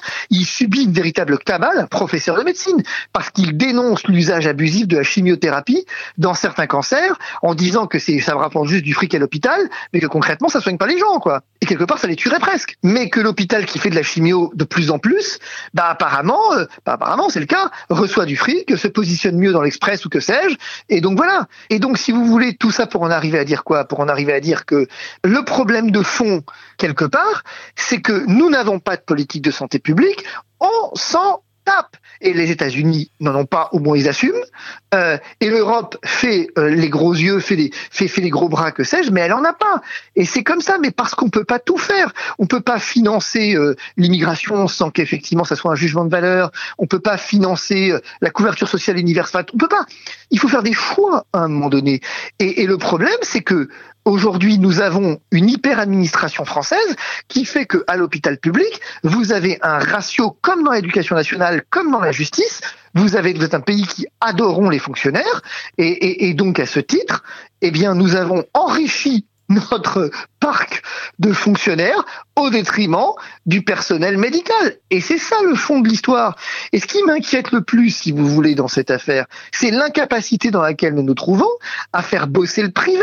Quand C'est ça, même. les, les cliniques qui étaient, euh, qui étaient elles vides et, et Et prêtes à s'organiser sûr. Euh, on le sait hein, avec euh, Mais bien sûr. le, le- le médecin qu'on a régulièrement ici, Jean-François Damour, avec qui on avait donc lancé cette opération carte dévitalisée, nous explique qu'ils étaient prêts, euh, les protocoles Mais bien étaient sûr. prêts. Mais il y a pire que ça. Patrick Carlioz, qui est euh, membre de l'Académie de chirurgie, euh, chirurgien pédiatrique à Lyon, vous a fait une tribune en novembre pour dire, pousser un coup de gueule en disant mais les, personnels soignants du privé, on a déprogrammé le privé, on a tous installé de l'hélicovid parce qu'il paraît que c'est l'hécatombe encore en novembre et il s'est rien passé, personne n'est venu dans nos, trucs et on a déprogrammé des gens. Pire encore, moi j'ai des gens qui concrètement, là j'ai des médecins d'une clinique privée euh, dans le centre de la France euh, qui se sont battus pour ne pas voir la déprogrammation arriver parce que les établissements finalement voulaient déprogrammer les actes puisque l'État euh, leur a permis finalement, peu ou prou, de rentrer dans leurs frais en leur garantissant que leur, chiffre d'affaires Forcément, celui qui est le coup dans l'histoire, c'est le médecin, quoi, parce que lui, il est payé libéral. Et donc, si vous voulez, tout ça, c'est là où je vous dis qu'on est face à une difficulté majeure d'organisation. Mais vous savez que, j'ai une, anecdote, une anecdote, mais vous savez qu'on dit l'Allemagne a mieux, tenu, a mieux tenu que nous en lit de réanimation, c'est génial, ils ont mieux tenu que nous. Mais vous savez que l'Allemagne, le bol qu'elle a eu dans l'histoire, eh ben, c'est qu'en fait, la crise soit pas arrivée trois ans plus tard. Parce que l'Allemagne s'est engagée depuis trois ans avec les Länder dans un programme de rationalisation des lits de réanimation et qu'ils étaient en train d'en faire disparaître un certain nombre parce qu'ils étaient en train de réformer la carte sanitaire puisqu'on a décidé qu'il fallait des pôles de santé et que donc euh, les lits de réanimation seraient moins nombreux mais plus techniques. la chance qu'ils ont eue, c'est que dans le cadre du Covid, on n'avait pas besoin de lits très techniques, on avait besoin de lits en fait. Et que comme l'Allemagne n'avait pas encore entamé totalement sa réforme, eh ben, elle a mieux tenu que nous. Mais si dans trois ans, l'Allemagne euh, eh bien, avait été, sera, sera, si a été frappée par la crise, elle aurait été dans une situation équivalente à la nôtre. Oui. C'est trop. On a voulu des politiques d'austérité, on a des politiques d'austérité. Politique et économie. Est-ce que vous connaissez Frédéric Bizarre Bien sûr. Et les, les, les travaux. Euh, il a monté l'Institut Santé, euh, donc Oui. je suis de, de très près les, les, les conférences sur les consensus politiques et en particulier pour la, la réforme de la santé, la refonte, la réforme globale de la santé. Aujourd'hui, qu'est-ce qu'on peut faire euh, pour euh, rétablir cette belle réputation qu'avait le, le système de santé? On était dans les premiers, aujourd'hui je ne sais plus à, à quelle place on a, on a régressé. Mais est-ce qu'on a un moyen? Parce qu'on voit bien qu'on est en train de s'endetter Oui. également, l'économie Oui. est importante. Il y a trois axes. La prévention.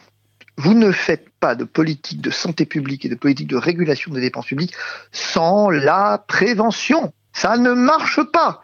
Vous devez effectivement investir massivement dans la prévention. Je vous donne un élément intéressant quand même. L'année dernière, on a tous découvert assez vite que finalement, euh, le Covid tuait des gens qui étaient avec des comorbidités, notamment l'hypertension artérielle et l'obésité. Eh ben peut-être que ça aurait pas été complètement con de s'engager sur un programme national de lutte contre l'obésité en urgence, en venant effectivement faire prendre conscience aux gens que l'obésité constituait un facteur de risque majeur, et nous avions une occasion rêvée de venir faire prendre conscience aux gens un certain nombre de choses et nous engager dans une véritable politique de prévention du risque. Sauf que nous n'avons aucune idée de ce qu'est la prévention dans ce pays, que nous confondons allègrement avec le dépistage que nous organisons n'importe comment au passage, mais nous avons effectivement pas de politique de prévention. Ça, tant que vous n'investirez pas un centime sur prévention, ça ne marchera pas et qu'on arrête de faire des plans pluriannuels de prévention de merde, bien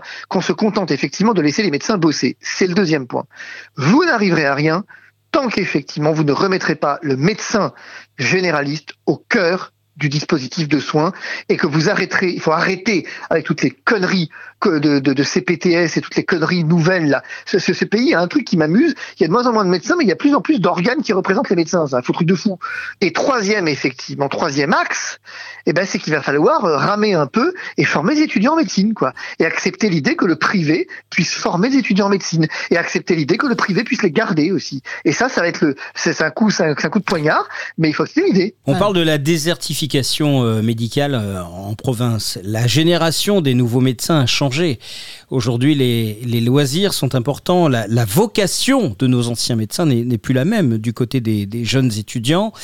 Euh, ce qui fait que l'on perd beaucoup, à mon avis, de jeunes qui n'accepteraient pas d'aller Eh euh, ben, en ce que vous ne province. savez pas, eh bien, alors d'abord, je ne suis pas d'accord.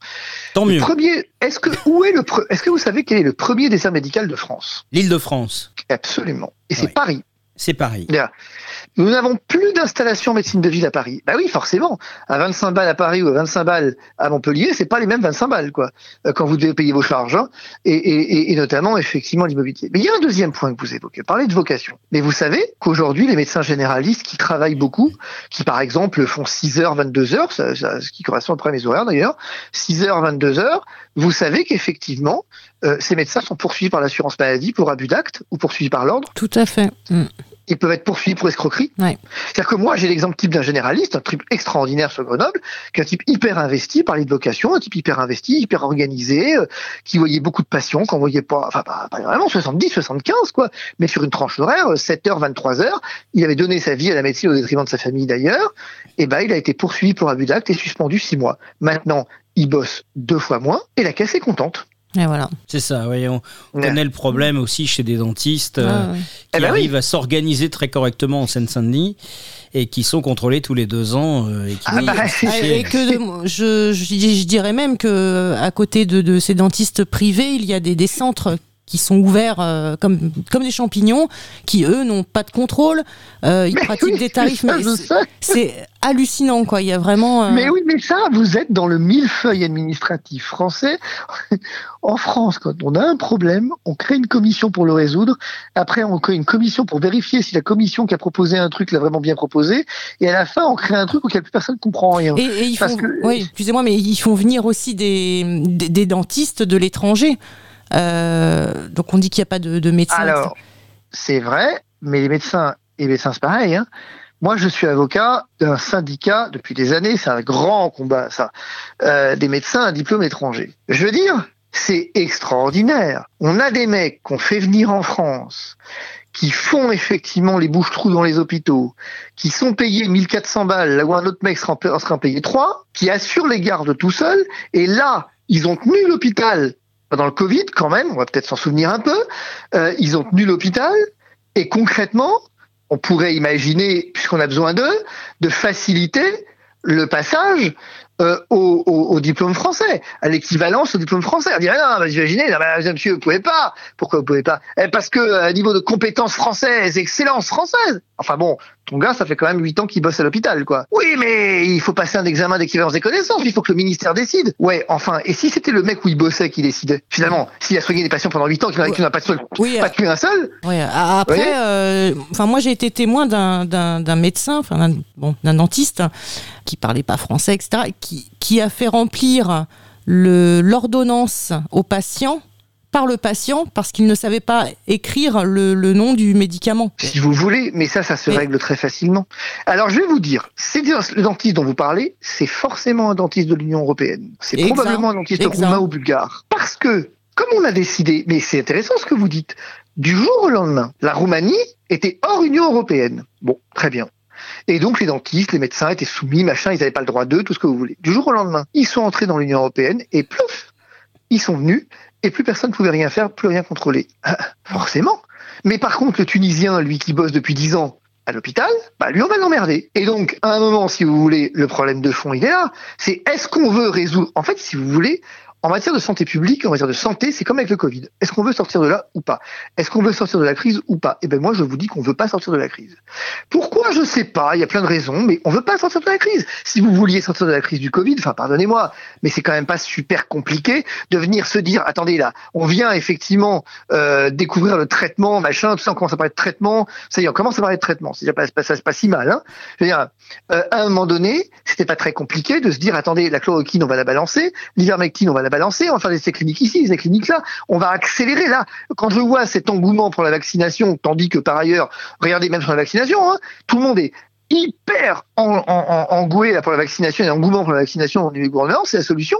Si vous remarquez, plus on avance, moins c'est la solution quand même. Euh, oui, c'est-à-dire que quand on, ah. quand on voit surtout ce que, les, les, composants en fait de ce vaccin, ça fait quand même très très peur parce qu'il y, y, a des poisons dedans. Soyons ça, clairs. moi j'en sais rien, si vous voulez. Moi j'en ai aucune idée, mais c'est compliqué. Ce que je veux dire, c'est que je, je, je, je pense surtout que euh, nous sommes malades de ne jamais rien décider dans ce pays.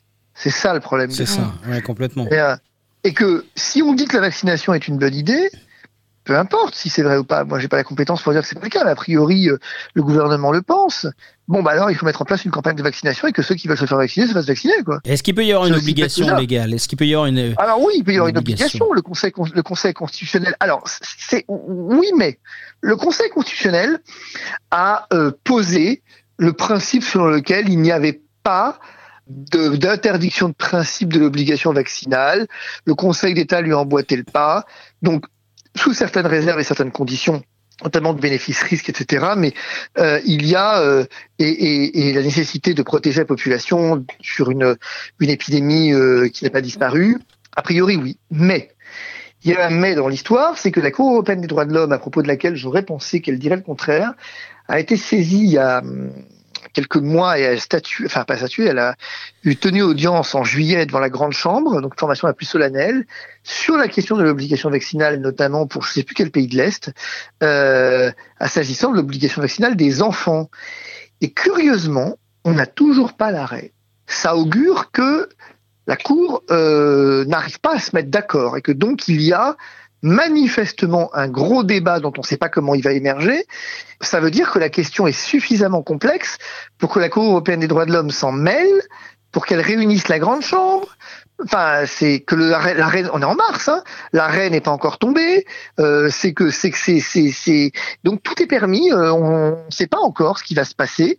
A priori, les commentateurs tendent à penser que la Cour va poser, va admettre l'obligation, mais va l'assortir, et c'est ça qui doit être en train d'être débattu, d'un certain nombre de conditions propre à garantir en fait euh, une ingérence proportionnée quoi. Il est lu, entendu euh, quelquefois, il m'est arrivé de l'entendre, alors vous allez nous confirmer ou pas, que les laboratoires déclinent toute responsabilité sur l'efficacité de leurs vaccins. Chaque gouvernement en prend acte et diffuse donc les produits en les achetant. En gros, c'est comme si euh, un maçon euh, me fabrique une maison et me dit par contre je vous la garantis pas, hein, si les murs se pètent la gueule, c'est votre problème. Est-ce que c'est le cas aujourd'hui? On achète des, Oui, on achète des vaccins alors et les oui, laboratoires ne garantissent un- pas? Oui, oui, enfin oui et non. Euh, mais d'abord, permettez-moi de vous dire que c'est pas nouveau. Hein. Dans H1N1, ça a déjà été le cas. hein. Vous étiez déjà Euh, sur ce dossier, ouais, sur, Ah euh, oui, j'étais déjà H1N1. sur H1N1 Eh oui. et c'est moi qui c'est moi qui ai relevé le truc. Hein. Je veux dire, en H1N1, c'est moi qui l'ai dit quand même, c'est moi qui l'ai révélé ce truc-là. hein. Et, et, et, et je veux dire où je, voilà, j'avais j'avais hurlé comme un comme un veau. Euh, en disant mais attendez euh, on veut vacciner une population avec un vaccin dont le fabricant lui-même ne veut pas. C'est pas c'est pas très sympa quoi. Dire, bon puis lég- et légalement ça pose un autre problème. C'est pour ça que depuis ils ont un peu changé. Ça posait un problème pour H1N1 H1N1 il s'est passé un truc qui est pas inintéressant. Ils avaient dit ouais bon écoutez euh, moi dans les clauses du contrat que je fais signer avec les États eh bien euh, je décline ma responsabilité Ok. Et les États ont dit, eh bien, c'est la solidarité nationale au travers de l'Office national d'indemnisation des accidents médicaux, l'ONIAM, qui va prendre en charge donc les dommages des vaccinations. Alors, premier élément, euh, moi j'avais dit, ça, c'est un nid en merde. Pourquoi c'est un nid en merde? Parce que c'est déjà le cas pour la vaccination obligatoire. Hein. Euh, c'est l'ONIAM qui prend en charge. Euh, mais c'est un nid en merde parce qu'on sait que la collectivité publique, que l'État, indemnise toujours moins vite et moins bien que euh, les labos et que, enfin, que le fabricant, pour faire simple. Et puis ça pose un autre problème, c'est que c'est interdit par une directive communautaire sur la responsabilité du fait du produit défectueux. Le fabricant ne peut pas s'exonérer de sa responsabilité. C'est une clause qui ne peut pas exister dans les contrats. Alors peut-être qu'elle avait existé quand même. Ici, selon ce qu'on en sait, parce que moi j'ai demandé à voir les contrats pour l'instant, je ne les ai toujours pas obtenus. On arrive à l'échéance du délai et je vais saisir le tribunal de première instance de, l'Union européenne et je, je, je vais les emmerder jusqu'au bout pour avoir ces contrats. Il semble, c'est ce qu'avait déclaré la Commission européenne et ce qu'avait déclaré le ministère, que en réalité, non, le laboratoire ne dégage pas sa responsabilité, donc jusque-là, pas de problème, mais par contre, l'État, lui, s'engage à garantir le laboratoire de sa responsabilité. Euh, ce qui finalement revient un peu au même, quoi. Euh, C'est-à-dire que l'État garantit le laboratoire, parce que le laboratoire dit moi j'ai pas validé jusqu'au bout, c'est une AMM conditionnelle, je n'ai pas validé jusqu'au bout le process, il me faudrait deux ou trois ans pour le faire. Vous n'allez pas jusqu'au, vous m'avez pas laissé le temps de le faire, dont acte. Eh bien effectivement, moi vous devez me garantir que euh, les dommages, la responsabilité, ma responsabilité du fait de la défectuosité de mon produit soit couverte en fait. Et c'est ça qui se passe effectivement en l'occurrence il y a une clause où l'État a dit ouais ouais vous inquiétez pas ça ça ça, on, on- ça, ça- ça- je prendrai ça en charge et ça ressort à la compétence de l'ONIAM. H1N1, ça remonte euh, déjà il y a presque 16 ans. On était en 2003, je crois, hein, 2000 de mémoire. Non ouais. non non 2009. 2009 Ouais, absolument. Alors, le, la vague de SRAS, c'était bien auparavant, c'était avant H1N1 Ouais, c'est ça. D'accord. Euh, si on veut rentrer dans un monde un peu euh, complotiste, euh, certains disent que ce, ce virus aurait été fabriqué, donc euh, ça n'aurait pas fonctionné en 2009, voire même un peu avant 2003 avec le, le SRAS. Ça m'amène à une question sur votre regard concernant le dénigrement complotiste autour du reportage Hold Up, que Marty, Jérôme Marty, n'a pas appelé ça un, un documentaire, mais un documenteur. Et vous, quel est votre regard sur, euh, sur Hold Up? Je pense d'abord que venant de Jérôme Marty, voir Jérôme Marty traiter quelqu'un de menteur, je trouve ça assez amusant. Mais Enfin bon, ça c'est autre chose. Euh, le fait est que si vous voulez, c'est quoi un mensonge? C'est une bonne question. hein c'est quoi un mensonge? Cette crise Est-ce qu'il y a un complot? J'ai pas le sentiment qu'Hold Up, euh, Hold Up c'est quoi finalement? C'est jamais qu'un documentaire qui expose une thèse. Mhm. Je pense pas que Hold Up soit estampillé euh, gouvernement de la République française ou gouvernement de l'Europe avec version officielle de l'apparition et de la fin du traitement, peu importe, de la gestion du Covid. C'est pas ça qu'ils font. Ce que font, ce que fait Hold Up, fondamentalement, il dit voilà, j'émets une thèse. Et dans toute thèse, il y a une hypothèse, par définition. Mhm. C'est un point de vue qu'exprime Hold Up. Alors, est-ce que je partage ce point de vue? Est-ce que j'ai des éléments pour le partager? Est-ce que j'ai des éléments pour ne pas le partager? J'en ai aucun. C'est-à-dire que, concrètement, Hold Up euh, vous avez quand même un ministre de la Santé qui, je sais, s'est rétracté depuis, mais a participé au, documentaire. Mm, tout à fait, oui. On l'a pas forcé, on l'a pas violé, on l'a pas, je sais pas. Donc il y a participé. C'est que les questions qui lui ont été posées, il dit oui, mais je savais pas que j'allais être intégré à un reportage plus global. Mais ça existe pas, un reportage plus global. Est-ce que les questions qu'on vous a posées ont été jugées comme suffisamment pertinentes pour que vous y répondiez? Oui ou non? C'est aussi bête que ça. Alors ensuite, moi ce que j'en pense de Hold Up, bah, on va se poser la question différemment. Qu'est-ce que je pense d'un plateau télé dans lequel on m'a obligé à dire, ce que j'ai pas dit d'ailleurs, que la vaccination c'était bien et sans risque? Mm-hmm. Bah, voilà, c'est la même chose.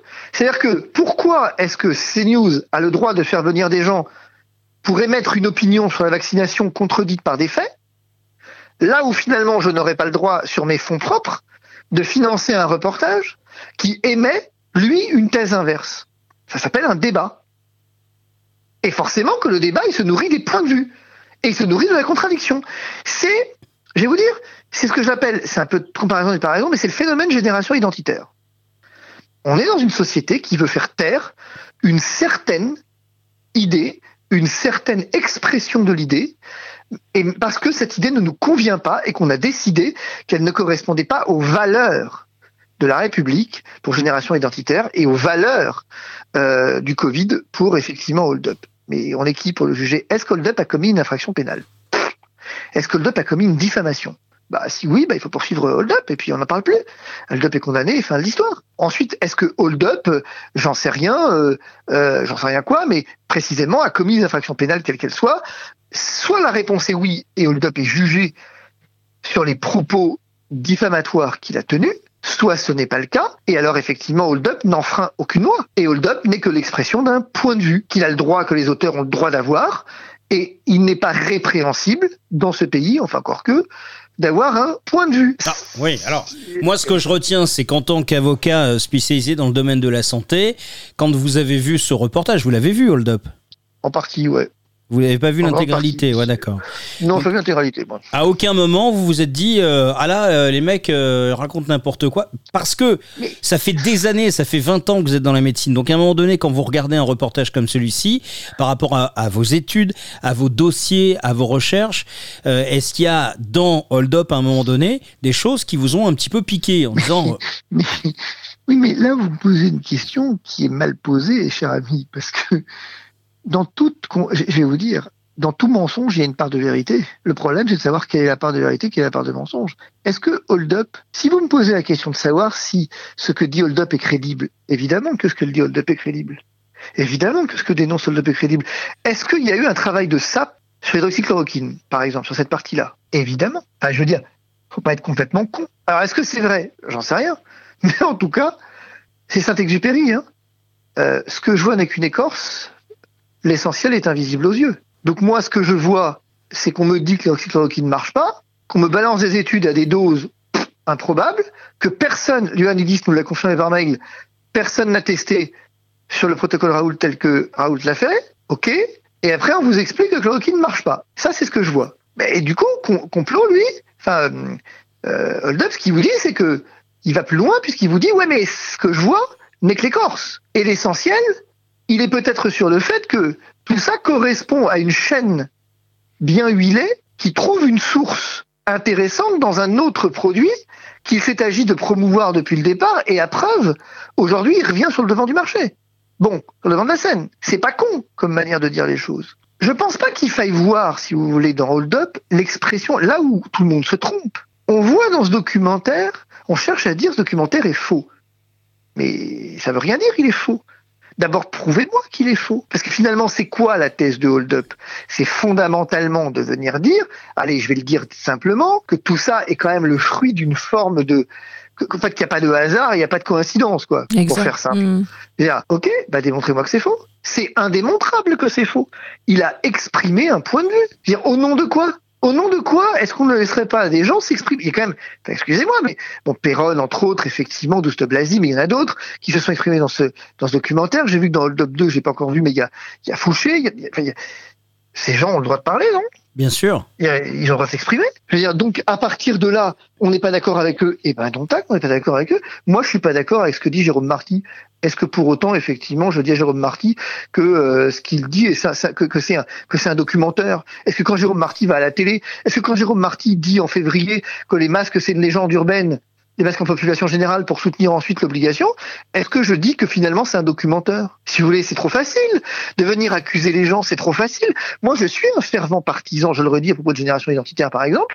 Moi, je combats les idées. Si j'ai génération identitaire, j'ai pas de problème à l'idée de discuter avec eux et de venir dire, attendez, euh, là il y a un débat qu'il faut avoir parce que la manière dont vous exprimez vos idées et la façon de vos idées elles-mêmes méritent un débat. Mais c'est ça l'essence démocratique, c'est le débat. Moi, je me demande, quand effectivement on supprime Hold Up, quand on vient venir censurer Hold Up, mais au nom de quoi on le fait? Est-ce qu'on se souvient que euh, on a euh, censuré Camus? Est-ce qu'on se souvient que on avait censuré Malraux? Est-ce qu'on se souvient que à un moment donné, qui juge de la pertinence de la censure? Qui juge? Et si demain on découvre que finalement, bah, euh, finalement Hold Up avait probablement raison, et si on découvre dans cinq ans que Hold Up avait raison, qu'est-ce qu'on fait? Elle est intéressante cette question. Bien sûr. À l'heure de la libéralisation de l'information, à l'heure de la liberté, ce que je note avec une, un intérêt particulier en tant qu'avocat, c'est que nous n'avons jamais autant proclamé la liberté, la liberté de l'information, la liberté de la pensée, la liberté de la différence, la liberté de tout ce que vous voulez. Vous avez le droit d'être libre si vous pensez comme moi, si vous agissez comme moi. Voilà, c'est ça le problème. Et, euh, et, si vous avez, si vous vous conformez à une opinion Ah, dominante, mais alors attention, parce qu'il va vous falloir être extrêmement attentif, parce que l'opinion, elle change. Et donc, en fonction de euh, son changement, vous allez devoir être attentif. C'est ce que je vous dis tout à, ce que je vous ai tout à l'heure. Finalement, moi, en février, quand je vous disais ça va péter, ça va péter, ça va probablement péter. Disais pas ça va péter. Je dis, à mon avis, c'est une question de temps. Probablement, ça va péter pour toutes ces raisons-là. J'aurais pu avoir tort. Si j'avais eu tort, alors j'aurais été l'alarmiste qui, le rigolo, qui vient effectivement alarmer les gens sur quelque chose qui n'est pas que je ne voyais pas mais que je pressentais. Le fait est que ça a flambé, non? Effectivement. Et en conclusion de, notre entretien, euh, je pense qu'il est important de, parler de ce, de ce passeport euh, vaccination, enfin de ce passe. Euh, D'ailleurs, il est rebaptisé euh, de temps en temps. Euh, L'idée, c'est d'avoir une sorte de document qui prouve qu'on puisse rentrer dans un restaurant, au cinéma, dans une salle de, de spectacle. Alors, vous avez quand même des, des, des, gens qui voyagent souvent et qui disent, mais de toute façon, quand on doit aller à l'étranger, euh, bah, on doit prouver qu'on est vacciné, qui arriverait à accepter que, bah, en France, pour aller dans un restaurant, on, on ait besoin de, de, de prouver qu'on a été vacciné. Il y a deux choses. J'ai vu qu'il y avait le pass sanitaire, là, qui était en discussion, ou attention, maintenant vous devrez présenter un test négatif pour entrer dans un restaurant. Mais ces gens sont cons ils le font exprès Non mais il y a des moments où on peut se demander quand même. Le passeport, enfin, le passeport vaccinal, c'est complètement con, je vais y venir. Mais alors, le test négatif, c'est encore plus con, pour le coup. Mais est-ce qu'on rentre euh... pas dans le, dans le, le secret médical qui est rompu, du coup? Est-ce qu'on peut se poser la question de savoir euh, si... Euh... Oui, oui, alors, oui, oui et non, parce que oui, forcément un peu, mais finalement, quand vous avez une obligation vaccinale, quand vous mettez vos gamins à la crèche seulement s'ils sont vaccinés, et l'école vous demande le carnet de vaccination, vous pourriez dire la même chose. C'est une dérogation au secret médical, en fait. Mais c'est là où je voulais en venir pour le passeport vaccinal. Ceux qui disent, moi, j'ai voyagé, donc bon, finalement, machin. Ok, ça c'est vrai. Hein.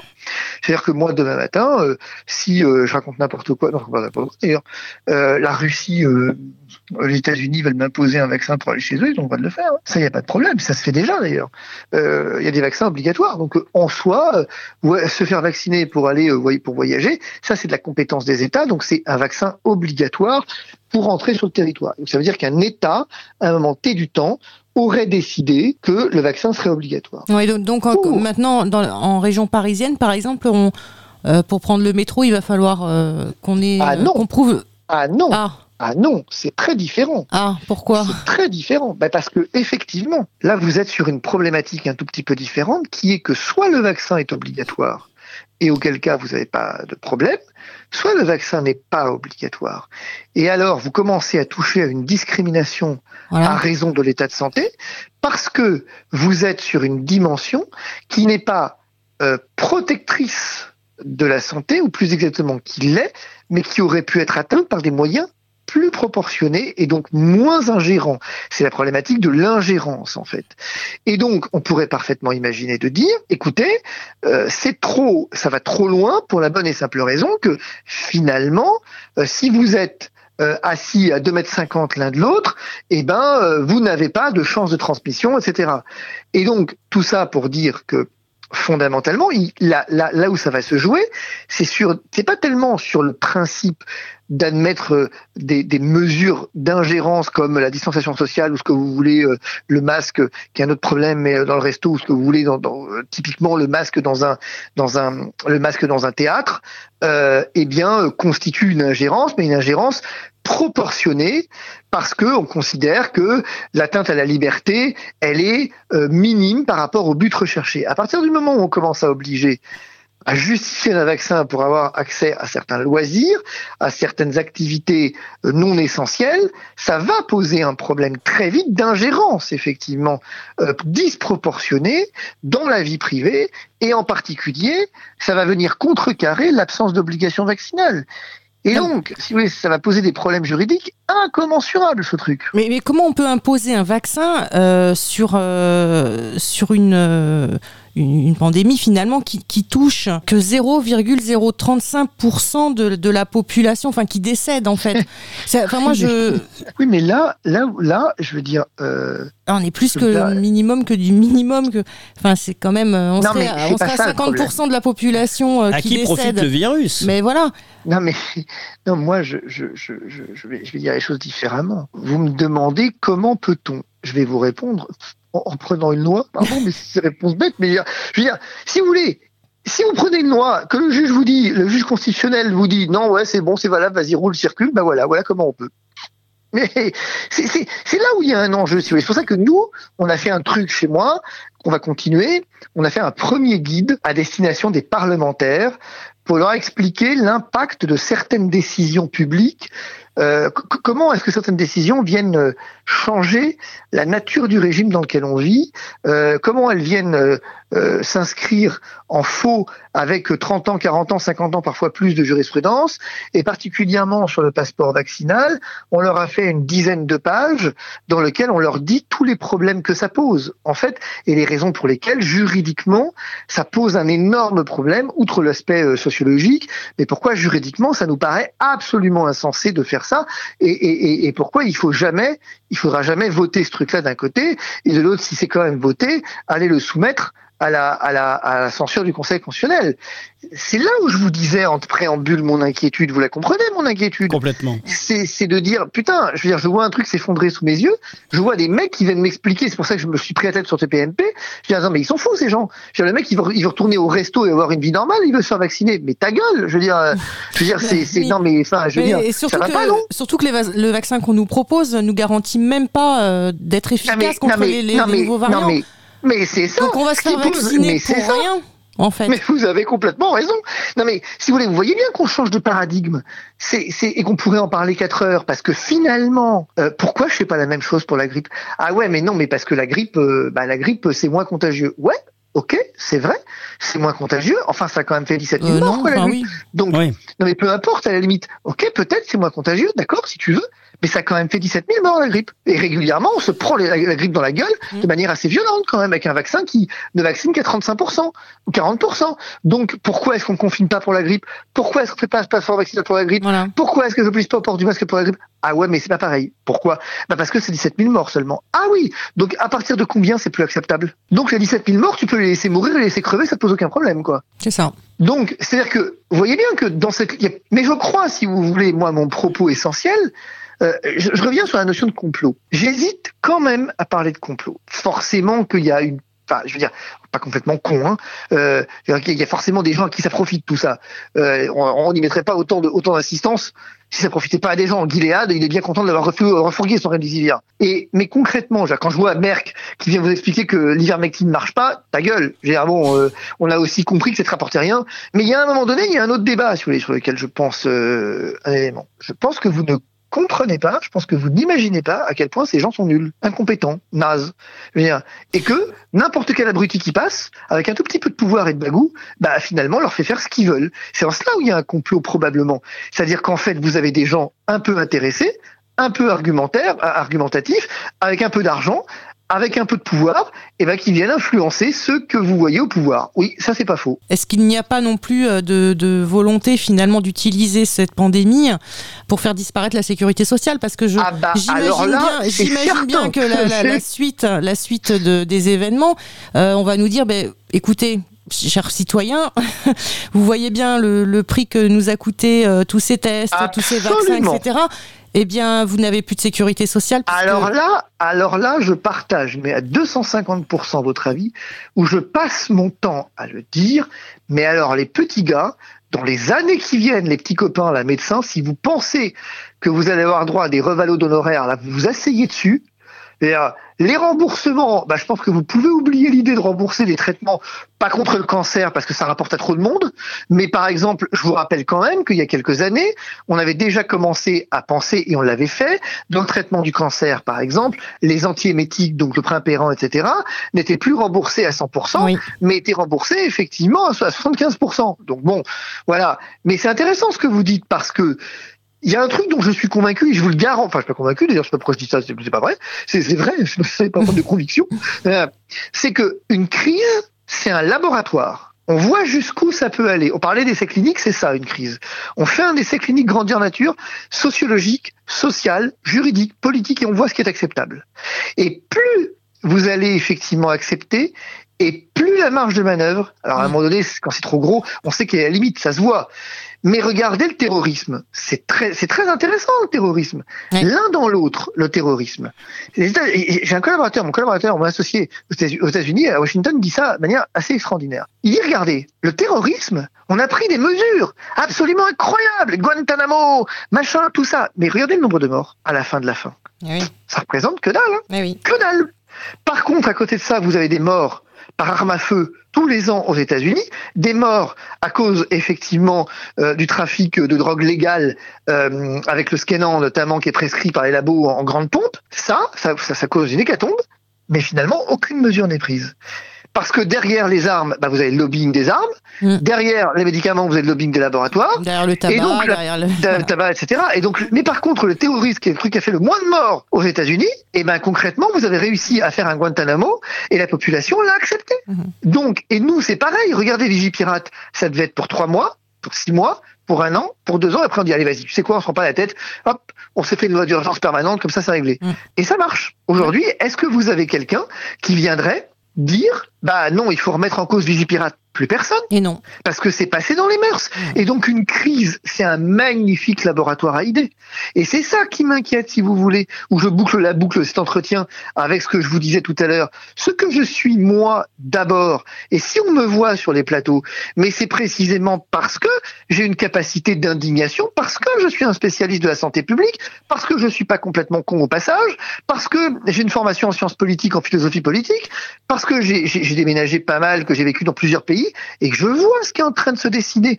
Et moi aussi, ça me, perturbe de me dire, mais c'est ce que j'ai dit euh, sur TV Liberté l'autre fois, en disant, mais ils sont où les professeurs de droit public? Alors ils sont chez moi en l'occurrence, mais je veux dire, quand est-ce qu'ils se mouillent dans le débat public? Quand est-ce que les professeurs de liberté fondamentale se mouillent? Eh ben, il y en a plus. Mais parce que tout le monde, aujourd'hui, je crois, est à la fois terrorisé on a, enfin, je veux dire, c'est pas facile de résister au discours ambiant non plus hein, et d'avoir du recul. Et de l'autre, eh ben, je crois qu'aussi il y a un dernier point, c'est que tout le monde est euh, impatient de recommencer. On dit une vie normale. C'est intéressant cette notion de vie normal et que donc pour ça il faut faire des sacrifices et s'il faut sacrifier nos libertés et que nos libertés c'est juste de se faire vacciner par exemple alors que c'est bien pour nous et eh ben de toute façon on va le faire donc c'est pas un problème. Et si tu veux pas te faire vacciner et eh ben c'est que vraiment tu es un salaud et un égoïste quoi. Voilà c'est le, le message qui est véhiculé aujourd'hui dans les médias. Ah mais bien sûr que c'est le message qui est véhiculé dans les médias. Mais parce que si vous voulez mais c'est très intéressant tout à l'heure on voulait me faire dire que je devais moi hein, moi, on devait me faire dire, je me suis frité avec tout le plateau, parce qu'ils voulaient que je dise, vous, devez encourager les, gens à se faire vacciner. Je dis, mais vous êtes malade ou quoi? C'est pas mon boulot. Quel, poids aurait ma parole? Vous êtes fou? Moi, ce que je dis, c'est que je suis attaché à la liberté, que ceux qui veulent se faire vacciner se fassent vacciner avec un consentement libre et éclairé, et que ceux qui veulent pas, bah, on respecte ceux qui veulent pas. Oui, mais quand même, il faut vacciner les gens parce que la solution c'est le vaccin. Mais moi, j'ai pas, pas encouragé qui que ce soit à faire quoi que ce soit. Les gens sont libres et au contraire, il faut leur donner une information libre pour qu'ils choisissent librement. Moi, je ne cède pas à la tentation et à la dictature de l'émotion. Je suis quelqu'un qui est rationnel et j'ai confiance euh, dans les. Si les gens veulent se faire vacciner, qu'ils se fassent vacciner, aucun problème. Mais moi, si vous voulez aujourd'hui, clairement, ce que je dis, c'est que nous sommes au carrefour de quelque chose. C'est pour ça que je m'évertue à engager des actions pour les restaurateurs, des actions pour machin. Alors, ce qui m'amène à dire la chose suivante, ça m'amuse beaucoup parce qu'une tentative de discréditation dans cette crise de pour discréditer a été de dire, mais finalement, vous faites du fric sur le dos de la crise. Mais ça me, ça me fait marrer. J'ai pas pris un rond dans cette crise. Moi, j'ai pas pris un rond dans cette crise. Mais parce que justement, je suis, on a un problème de liberté fondamentale et que, regardez, juste un dernier point pour une anecdote. Regardez jusqu'où on va. J'ai deux filles qui sont en lycée hors contrat, à Diagonale, où effectivement une est sportive de haut niveau, l'autre est artiste. Euh, on dit ah non mais attendez le virus est tel, l'épidémie est telle que l'on ne peut pas exposer nos enfants et donc à ce titre les lycéens du public et du euh, privé sous contrat vont ne pas vont être contrôle continu et pas passer les épreuves. Mes filles elles passent les épreuves. Ah. Voilà. Elles, non, la vie de mes filles elle compte pas. Donc soit on se fout de ma gueule, dire avec cette épidémie et que finalement euh, cette épidémie elle n'est pas suffisamment grave pour que concrètement euh, on fasse toutes ces conneries, soit ça veut dire que la vie de mes filles compte moins que la vie des enfants du public et, du privé sous contrat. Et eh ben ce que je fais, je fais ce que je sais faire. Je viens de balancer une plainte là lundi. J'ai une plainte de 200 parents contre euh, cet abruti de Blanquer en disant bah expliquez-vous quand même. Vous voyez, c'est ça le cœur du problème, c'est toutes bah ces mesures en fait. bien sûr. Là, on a, euh, pardon, on a un, auditeur qui nous envoie, enfin, des auditeurs qui nous envoient des messages. On a Ashley qui euh, est artiste et qui nous dit euh, Maître, pour reprendre mes cours et les spectacles, ils vont m'obliger à avoir ce passeport vert. Donc c'est une question. Je pense pas. Je pense pas parce que, alors, je suis un peu embêté de vous dire ça, mais je pense pas, mais je le crains. Pour le dire différemment. Parce que qu'est-ce qui va se passer dans cette crise? Je le vois bien se dessiner. On va traîner jusqu'en 2022. Il ne se passera rien avant 2022. Je vous le dis. Hein, d'ailleurs, je ne dis pas moi qui vous le dis, c'est eux qui vous le disent. Que, en gros, avant l'élection, il ne se passera rien. Il n'y aura pas de passeport vaccinal avant l'élection. Vous allez pouvoir reprendre un peu, peut-être, avant l'élection. Mais je suis à peu près certain que après l'élection, du coup, quand on aura, quand ils auront 5 ans de libre, alors là, ça va être la fête, quoi. Ah bah, justement, j'avais une petite question à vous poser concernant les présidentielles de 2022. Je ne suis pas candidat. dommage. C'est dommage. dommage parce que vous auriez eu euh, beaucoup de soutien là, hein, je pense. Euh, non, ma question c'était de savoir s'il était possible que les présidentielles soient repoussées pour cause de pandémie, s'ils avaient euh, légalement la possibilité de le faire. Je vais vous faire une réponse qui va être la suivante. Oui, je suis. En temps normal, je vous aurais dit non. Voilà. Mais en temps normal, si vous m'aviez demandé si on pouvait prolonger la détention de quelqu'un sans juge, au demeurant provisoire, la détention, donc quelqu'un qui est innocent, euh, je vous aurais dit, même pas en rêve, vous êtes folle, ma pauvre dame. Eh Et puis, ce une crise sanitaire est passée par là. Tiens donc. Et puis une crise sanitaire est passée par là. Et puis un confinement est passé par là. Et puis le problème, c'est ça. C'est que, alors, en théorie, non, on ne pourrait pas, parce que du coup, ça violerait tous les principes essentiels. Et pour le coup, je pense pas que l'opposition se laisserait voler la présidentielle. Là, pour le coup, je pense que pour des motifs euh, d'opportunité politique, pour le coup, il serait sauté à la gorge. Et donc, je ne pense pas. Il faudrait vraiment, pour qu'il y ait un report, que le pays euh, qui est Ebola, quoi. Et encore, le confinement. Ce que je voulais vous dire, c'est la chose suivante. En 2014, euh, Sierra Leone a été touché par Ebola. Je pense à ça en vous parlant. Là. Euh, et donc, on s'est demandé bah, quoi faire pour Ebola. C'est terrible, Ebola. Vous avez 50% de mortalité sur Ebola. Et donc, qu'est-ce qu'a fait Sierra Leone? Il a mis le pays sous couvre-feu, d'abord. Puis finalement, très très vite, quasiment 24 heures après, sous confinement total, euh, un peu comme a connu euh. Qu'est-ce qui s'est passé?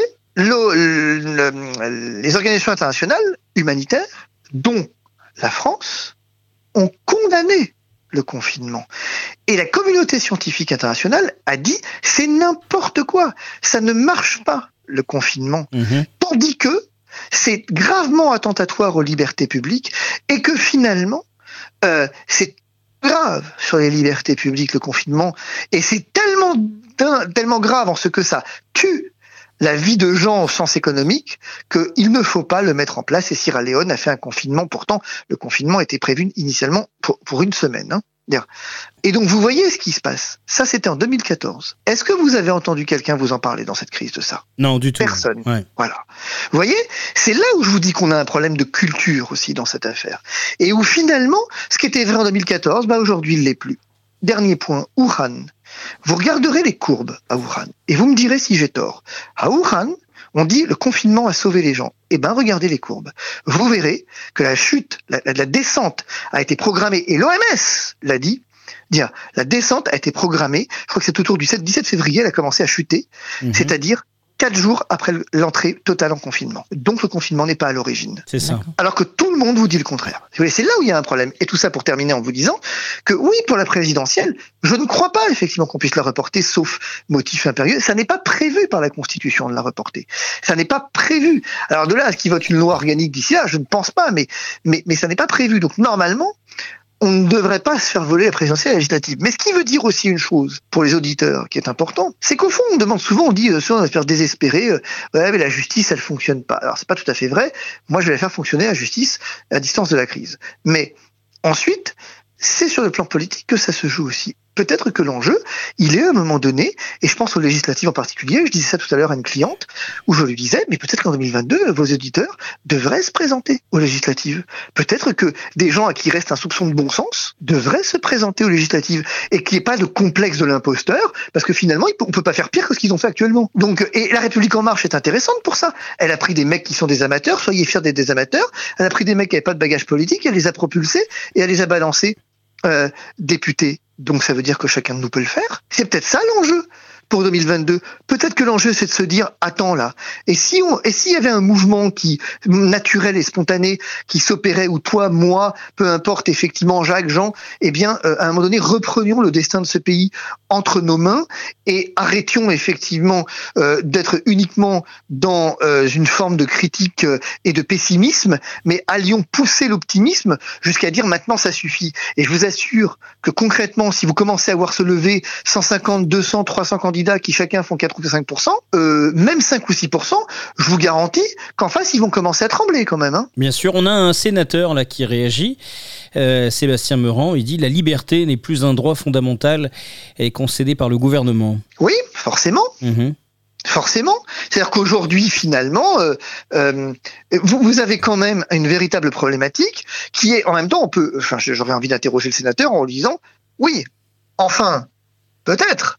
Mais quand j'ai un Sénat qui m'explique que Jérôme Salomon a commis une infraction pénale en mentant devant une commission d'enquête sénatoriale, mais qui choisit de ne pas euh, le traduire en justice, de ne pas le signaler au procureur, dans quelle mesure est-ce qu'il ne se fait pas lui-même, le Sénat, complice du gouvernement? Quand en mars, le président du Sénat accepte les municipales pour ensuite dire je savais pas qu'en étant en état d'urgence, bon, euh, voilà, si vous voulez, il faut aussi que chacun prenne ses responsabilités dans cette affaire. la démocratie, Alors justement, on a le sénateur qui est avec nous, Sébastien Meurant. Vous êtes en direct. Bonsoir avec euh, euh, Fabrice Divisio, puisque vous vouliez lui poser une question. Bonsoir à tous. Bonsoir. Bah, bah, je, partage beaucoup de, choses qui, ont été dites. je partage également ce que vous venez de dire sur les commissions d'enquête qui n'ont pas jusqu'au bout des choses. Non, les commissions d'enquête aussi sur le séparatisme je, disais que je, partage complètement ce qui vient d'être dit. Euh, vous avez un sénateur qui n'a pas voté l'application de la loi d'urgence sanitaire. Évidemment, ouais. pas dans les, nous n'étions pas majoritaires. Oui, mais ça, mais ça pose une question intéressante, monsieur le sénateur, sur un point. C'est ce que j'ai dit tout à l'heure, et je pense que euh, il, il, si vous voulez, on ne récupérera mon sentiment profond en sciences politiques, pour l'expert le, peut-être pas, mais en tout cas le, le, le prof de sciences politiques que j'ai été, c'est vraiment de dire à un moment donné, euh, on est allé trop loin dans cette crise sur le plan de la science politique, sur le plan de la du droit public, et que donc on a franchi tellement de barrières que c'est par la démocratie c'est par la démocratie que le mal est arrivé, par une espèce de dévoiement de la démocratie, eh bien c'est par un rétablissement de la démocratie que la solution arrivera. Et je pense qu'effectivement, aujourd'hui, il y a, et vous partagez probablement cet avis pour les législatives, une nécessité pour les citoyens euh, les, les, les, plus, les, plus ordinaires, j'ai envie de dire, c'est le propre de la démocratie, que de, de, de venir s'engager euh, au-delà des appareils politiques, sur cette voie finalement législative pour peser sur le débat public. C'est ici que je déplore que le Sénat n'ait pas joué son rôle. Pour le coup, Gérard Larcher, je le connais, il était maire de Rambouillet, où je suis, j'habite et où j'ai des fonctions politiques. Donc euh, bon, euh, mais concrètement, le Sénat s'est laissé embarquer dans une histoire qui là m'inquiète aussi un petit peu parce que bon, il est censé incarner l'opposition.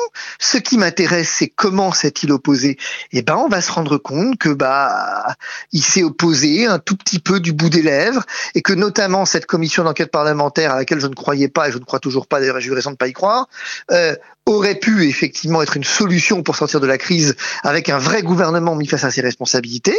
Ça n'a pas été le cas. Et donc, et donc, il est, elle est là mon inquiétude, c'est quand la majorité gouverne sans contre-pouvoir. Le juge n'est plus un contre-pouvoir et le Parlement n'est plus un contre-pouvoir, mais la Chambre, euh, la, la, Chambre effectivement, le Sénat n'est plus un contre, n'est pas un contre-pouvoir. C'est quand même un véritable problème. Et je pense que c'est ça la clé. La clé, elle est là, si vous voulez, pour sortir de cette crise. Elle est de repartir de l'essence même euh, de ce pourquoi avait été fait la Ve République, qui était de restaurer une espèce de ligne directe, si je puis dire, entre le gouvernement et le peuple, sans passer par le suffrage censitaire, etc. Et donc, ici, si vous voulez, moi je crois beaucoup à la vertu, finalement, de la... Quand moi j'écris un guide à destination des parlementaires, je suis dans mon job. C'est-à-dire qu'effectivement, je suis l'intellectuel qui écrit et qui vient effectivement poser un certain nombre de questions. Mais il faut pas vous tromper, tout ça est de la politique. Si demain ce guide n'est pas relayé, par exemple, euh, par les citoyens d'un côté, mais si de l'autre, à un moment donné, sur le plan électoral, soit les citoyens ne s'engagent pas, soit de l'autre euh, continuent de, donner un vote inconditionnel euh, à, la majorité en place et à ceux qui nous ont conduits là où on en est, bah c'est le jeu démocratique. C'est ce que je vous ai. Si vous voulez, il faut bien que vous compreniez ça. C'est-à-dire qu'à un moment, on parlait du passeport vaccinal on parlait du confinement. Mais regardez un truc intéressant.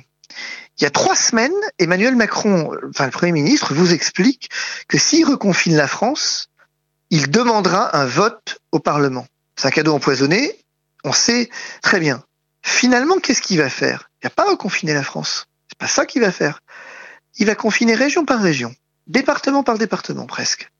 Et donc, il va multiplier les petits confinements régionaux qui vont arriver quand vous confinez l'île de France, que vous confinez les Alpes-Maritimes, que vous confinez la Moselle, que vous confinez le Nord-Pas-de-Calais, si vous confinez euh, toutes les régions sauf deux, bah vous pouvez dire j'ai pas eu besoin de consulter le Parlement parce que c'est pas un confinement national. Et c'est comme ça qu'on prive le Parlement de son pouvoir. Mais le Parlement se laisse volontiers faire aussi. C'est ça qui m'inquiète, si vous voulez, dans cette crise. Et ce qu'on disait tout à l'heure, le passeport vaccinal, le confinement, tout ce que vous voulez, la vaccination obligatoire. Si demain, moi je suis très inquiet parce que tout ce qu'on évoque depuis tout à l'heure, vous disiez mais comment peut-on imaginer de euh, rendre obligatoire ou que sais-je un vaccin? Bah, Comment peut-on imaginer? C'est simple, c'est ce que je vous disais, vous faites une loi et la loi, elle est votée par le Parlement. Et si le Parlement effectivement euh, a une majorité suffisante, et il l'aura, et que le Sénat ne joue pas son rôle de poil à gratter et de contre-pouvoir, et il le fera pas, eh ben vous aurez votre passeport vaccinal et, votre vaccination. Ça s'appelle la démocratie. C'est bien le problème. En tout cas, euh, merci beaucoup euh, Fabrice. Euh, on a, on, a, on a passé deux heures ensemble hein, quand même là. Hein. euh, C'est avec plaisir. On a autant de chance que CNews et LCI. On est très content. En tout cas, moi je, je suis vraiment ravi d'avoir échangé avec vous parce que ça nous permet d'avoir des, des réponses. Allô oui, et Sébastien ah. Ça passe beaucoup mieux sur celui-là. C'est un peu mieux, oui, oui, oui, oui, tout à fait. Euh, je remerciais euh, Fabrice euh, Divizio d'avoir été avec nous et puis merci également Sébastien d'être venu faire un petit tour du côté de, de, de, cette émission où on prend du temps et où les gens, nos, nos invités peuvent s'exprimer euh, librement. Alors on a eu beaucoup de questions, Fabrice, toute la soirée on a eu beaucoup, beaucoup de questions, mais, mais c'est pas évident voilà, d'avoir une interactivité, des, des questions qui nécessitent obligatoirement des réponses parfois un peu longues. parce ouais, que, suis désolé, moi je, je, parle beaucoup aussi. Donc, oui, c'est vrai, euh, Fabrice. je suis pas votre thérapeute, mais vous parlez beaucoup. c'est ça, voilà. On apprécie, on apprécie. On apprécie, mais en même temps, voilà, moi ce que j'apprécie, euh, parce qu'on en parlait au début de cette émission euh, chez Hanouna, les la première fois que je l'ai vu, j'ai dit bon, bon, ok, il y va. en plus, c'est assez hostile, je trouve. on vous veut du mal parce que vous êtes à contre-courant et que. Oui il y a, y a, ces chroniqueurs, Castaldi ou, ou même, comment s'appelle-t-il, celui à qui vous avez demandé qui il était, euh, l'ancien. Gilles Verdez. Ouais, Gilles Verdez, ancien rédacteur en chef du Parisien, bon, euh, qui joue un personnage, parce que beaucoup d'entre eux sont loin d'être des cons parfois. Euh, ils ont une carrière et puis ils finissent au cirque en fait chez Hanouna et. Et vous êtes, un, vous êtes un bon client pour Hanouna, un mauvais client pour les chroniqueurs. Oui, vous savez, c'est intéressant ce que vous dites. Je veux dire, moi, je, je, j'ai pas de problème à l'idée de faire le clown. Je m'en fous un peu, en fait. D'abord, j'ai pas, pas suffisamment d'orgueil euh, pour m'en émouvoir. Du moment qu'effectivement derrière, je peux dire ce que j'ai à dire et que ça passe. Et ben finalement, je me suis rendu compte d'un truc. C'est qu'au fond, je, je sais pas si ça passerait, mais quand je vois le nombre de messages que je reçois de gens qui me disent, écoutez, jusqu'ici, ben vous êtes le seul à avoir dit quelque chose que j'avais jamais entendu. Voilà. C'est c'est vrai, pourquoi ils ont. Il y a des gens qui me disent pourquoi ils n'ont pas répondu sur les questions que vous avez posées? C'est vrai, c'est quoi les documents que vous avez remis à Gilles Verdez? C'est quoi? C'est intéressant comme question. C'est quoi les documents? Ah oui, Bien. effectivement. Oui, c'est quoi Donc les documents? c'est- ah bah, les documents c'est simple. Les documents j'ai vu ce que c'est. C'est le nombre de morts par pays, par pays de la planète, pour montrer effectivement qu'en réalité vous et ensuite en rapporter aux millions d'habitants pour vous montrer que tous les pays qui ont confiné ou pas confiné en arrivent au même résultat.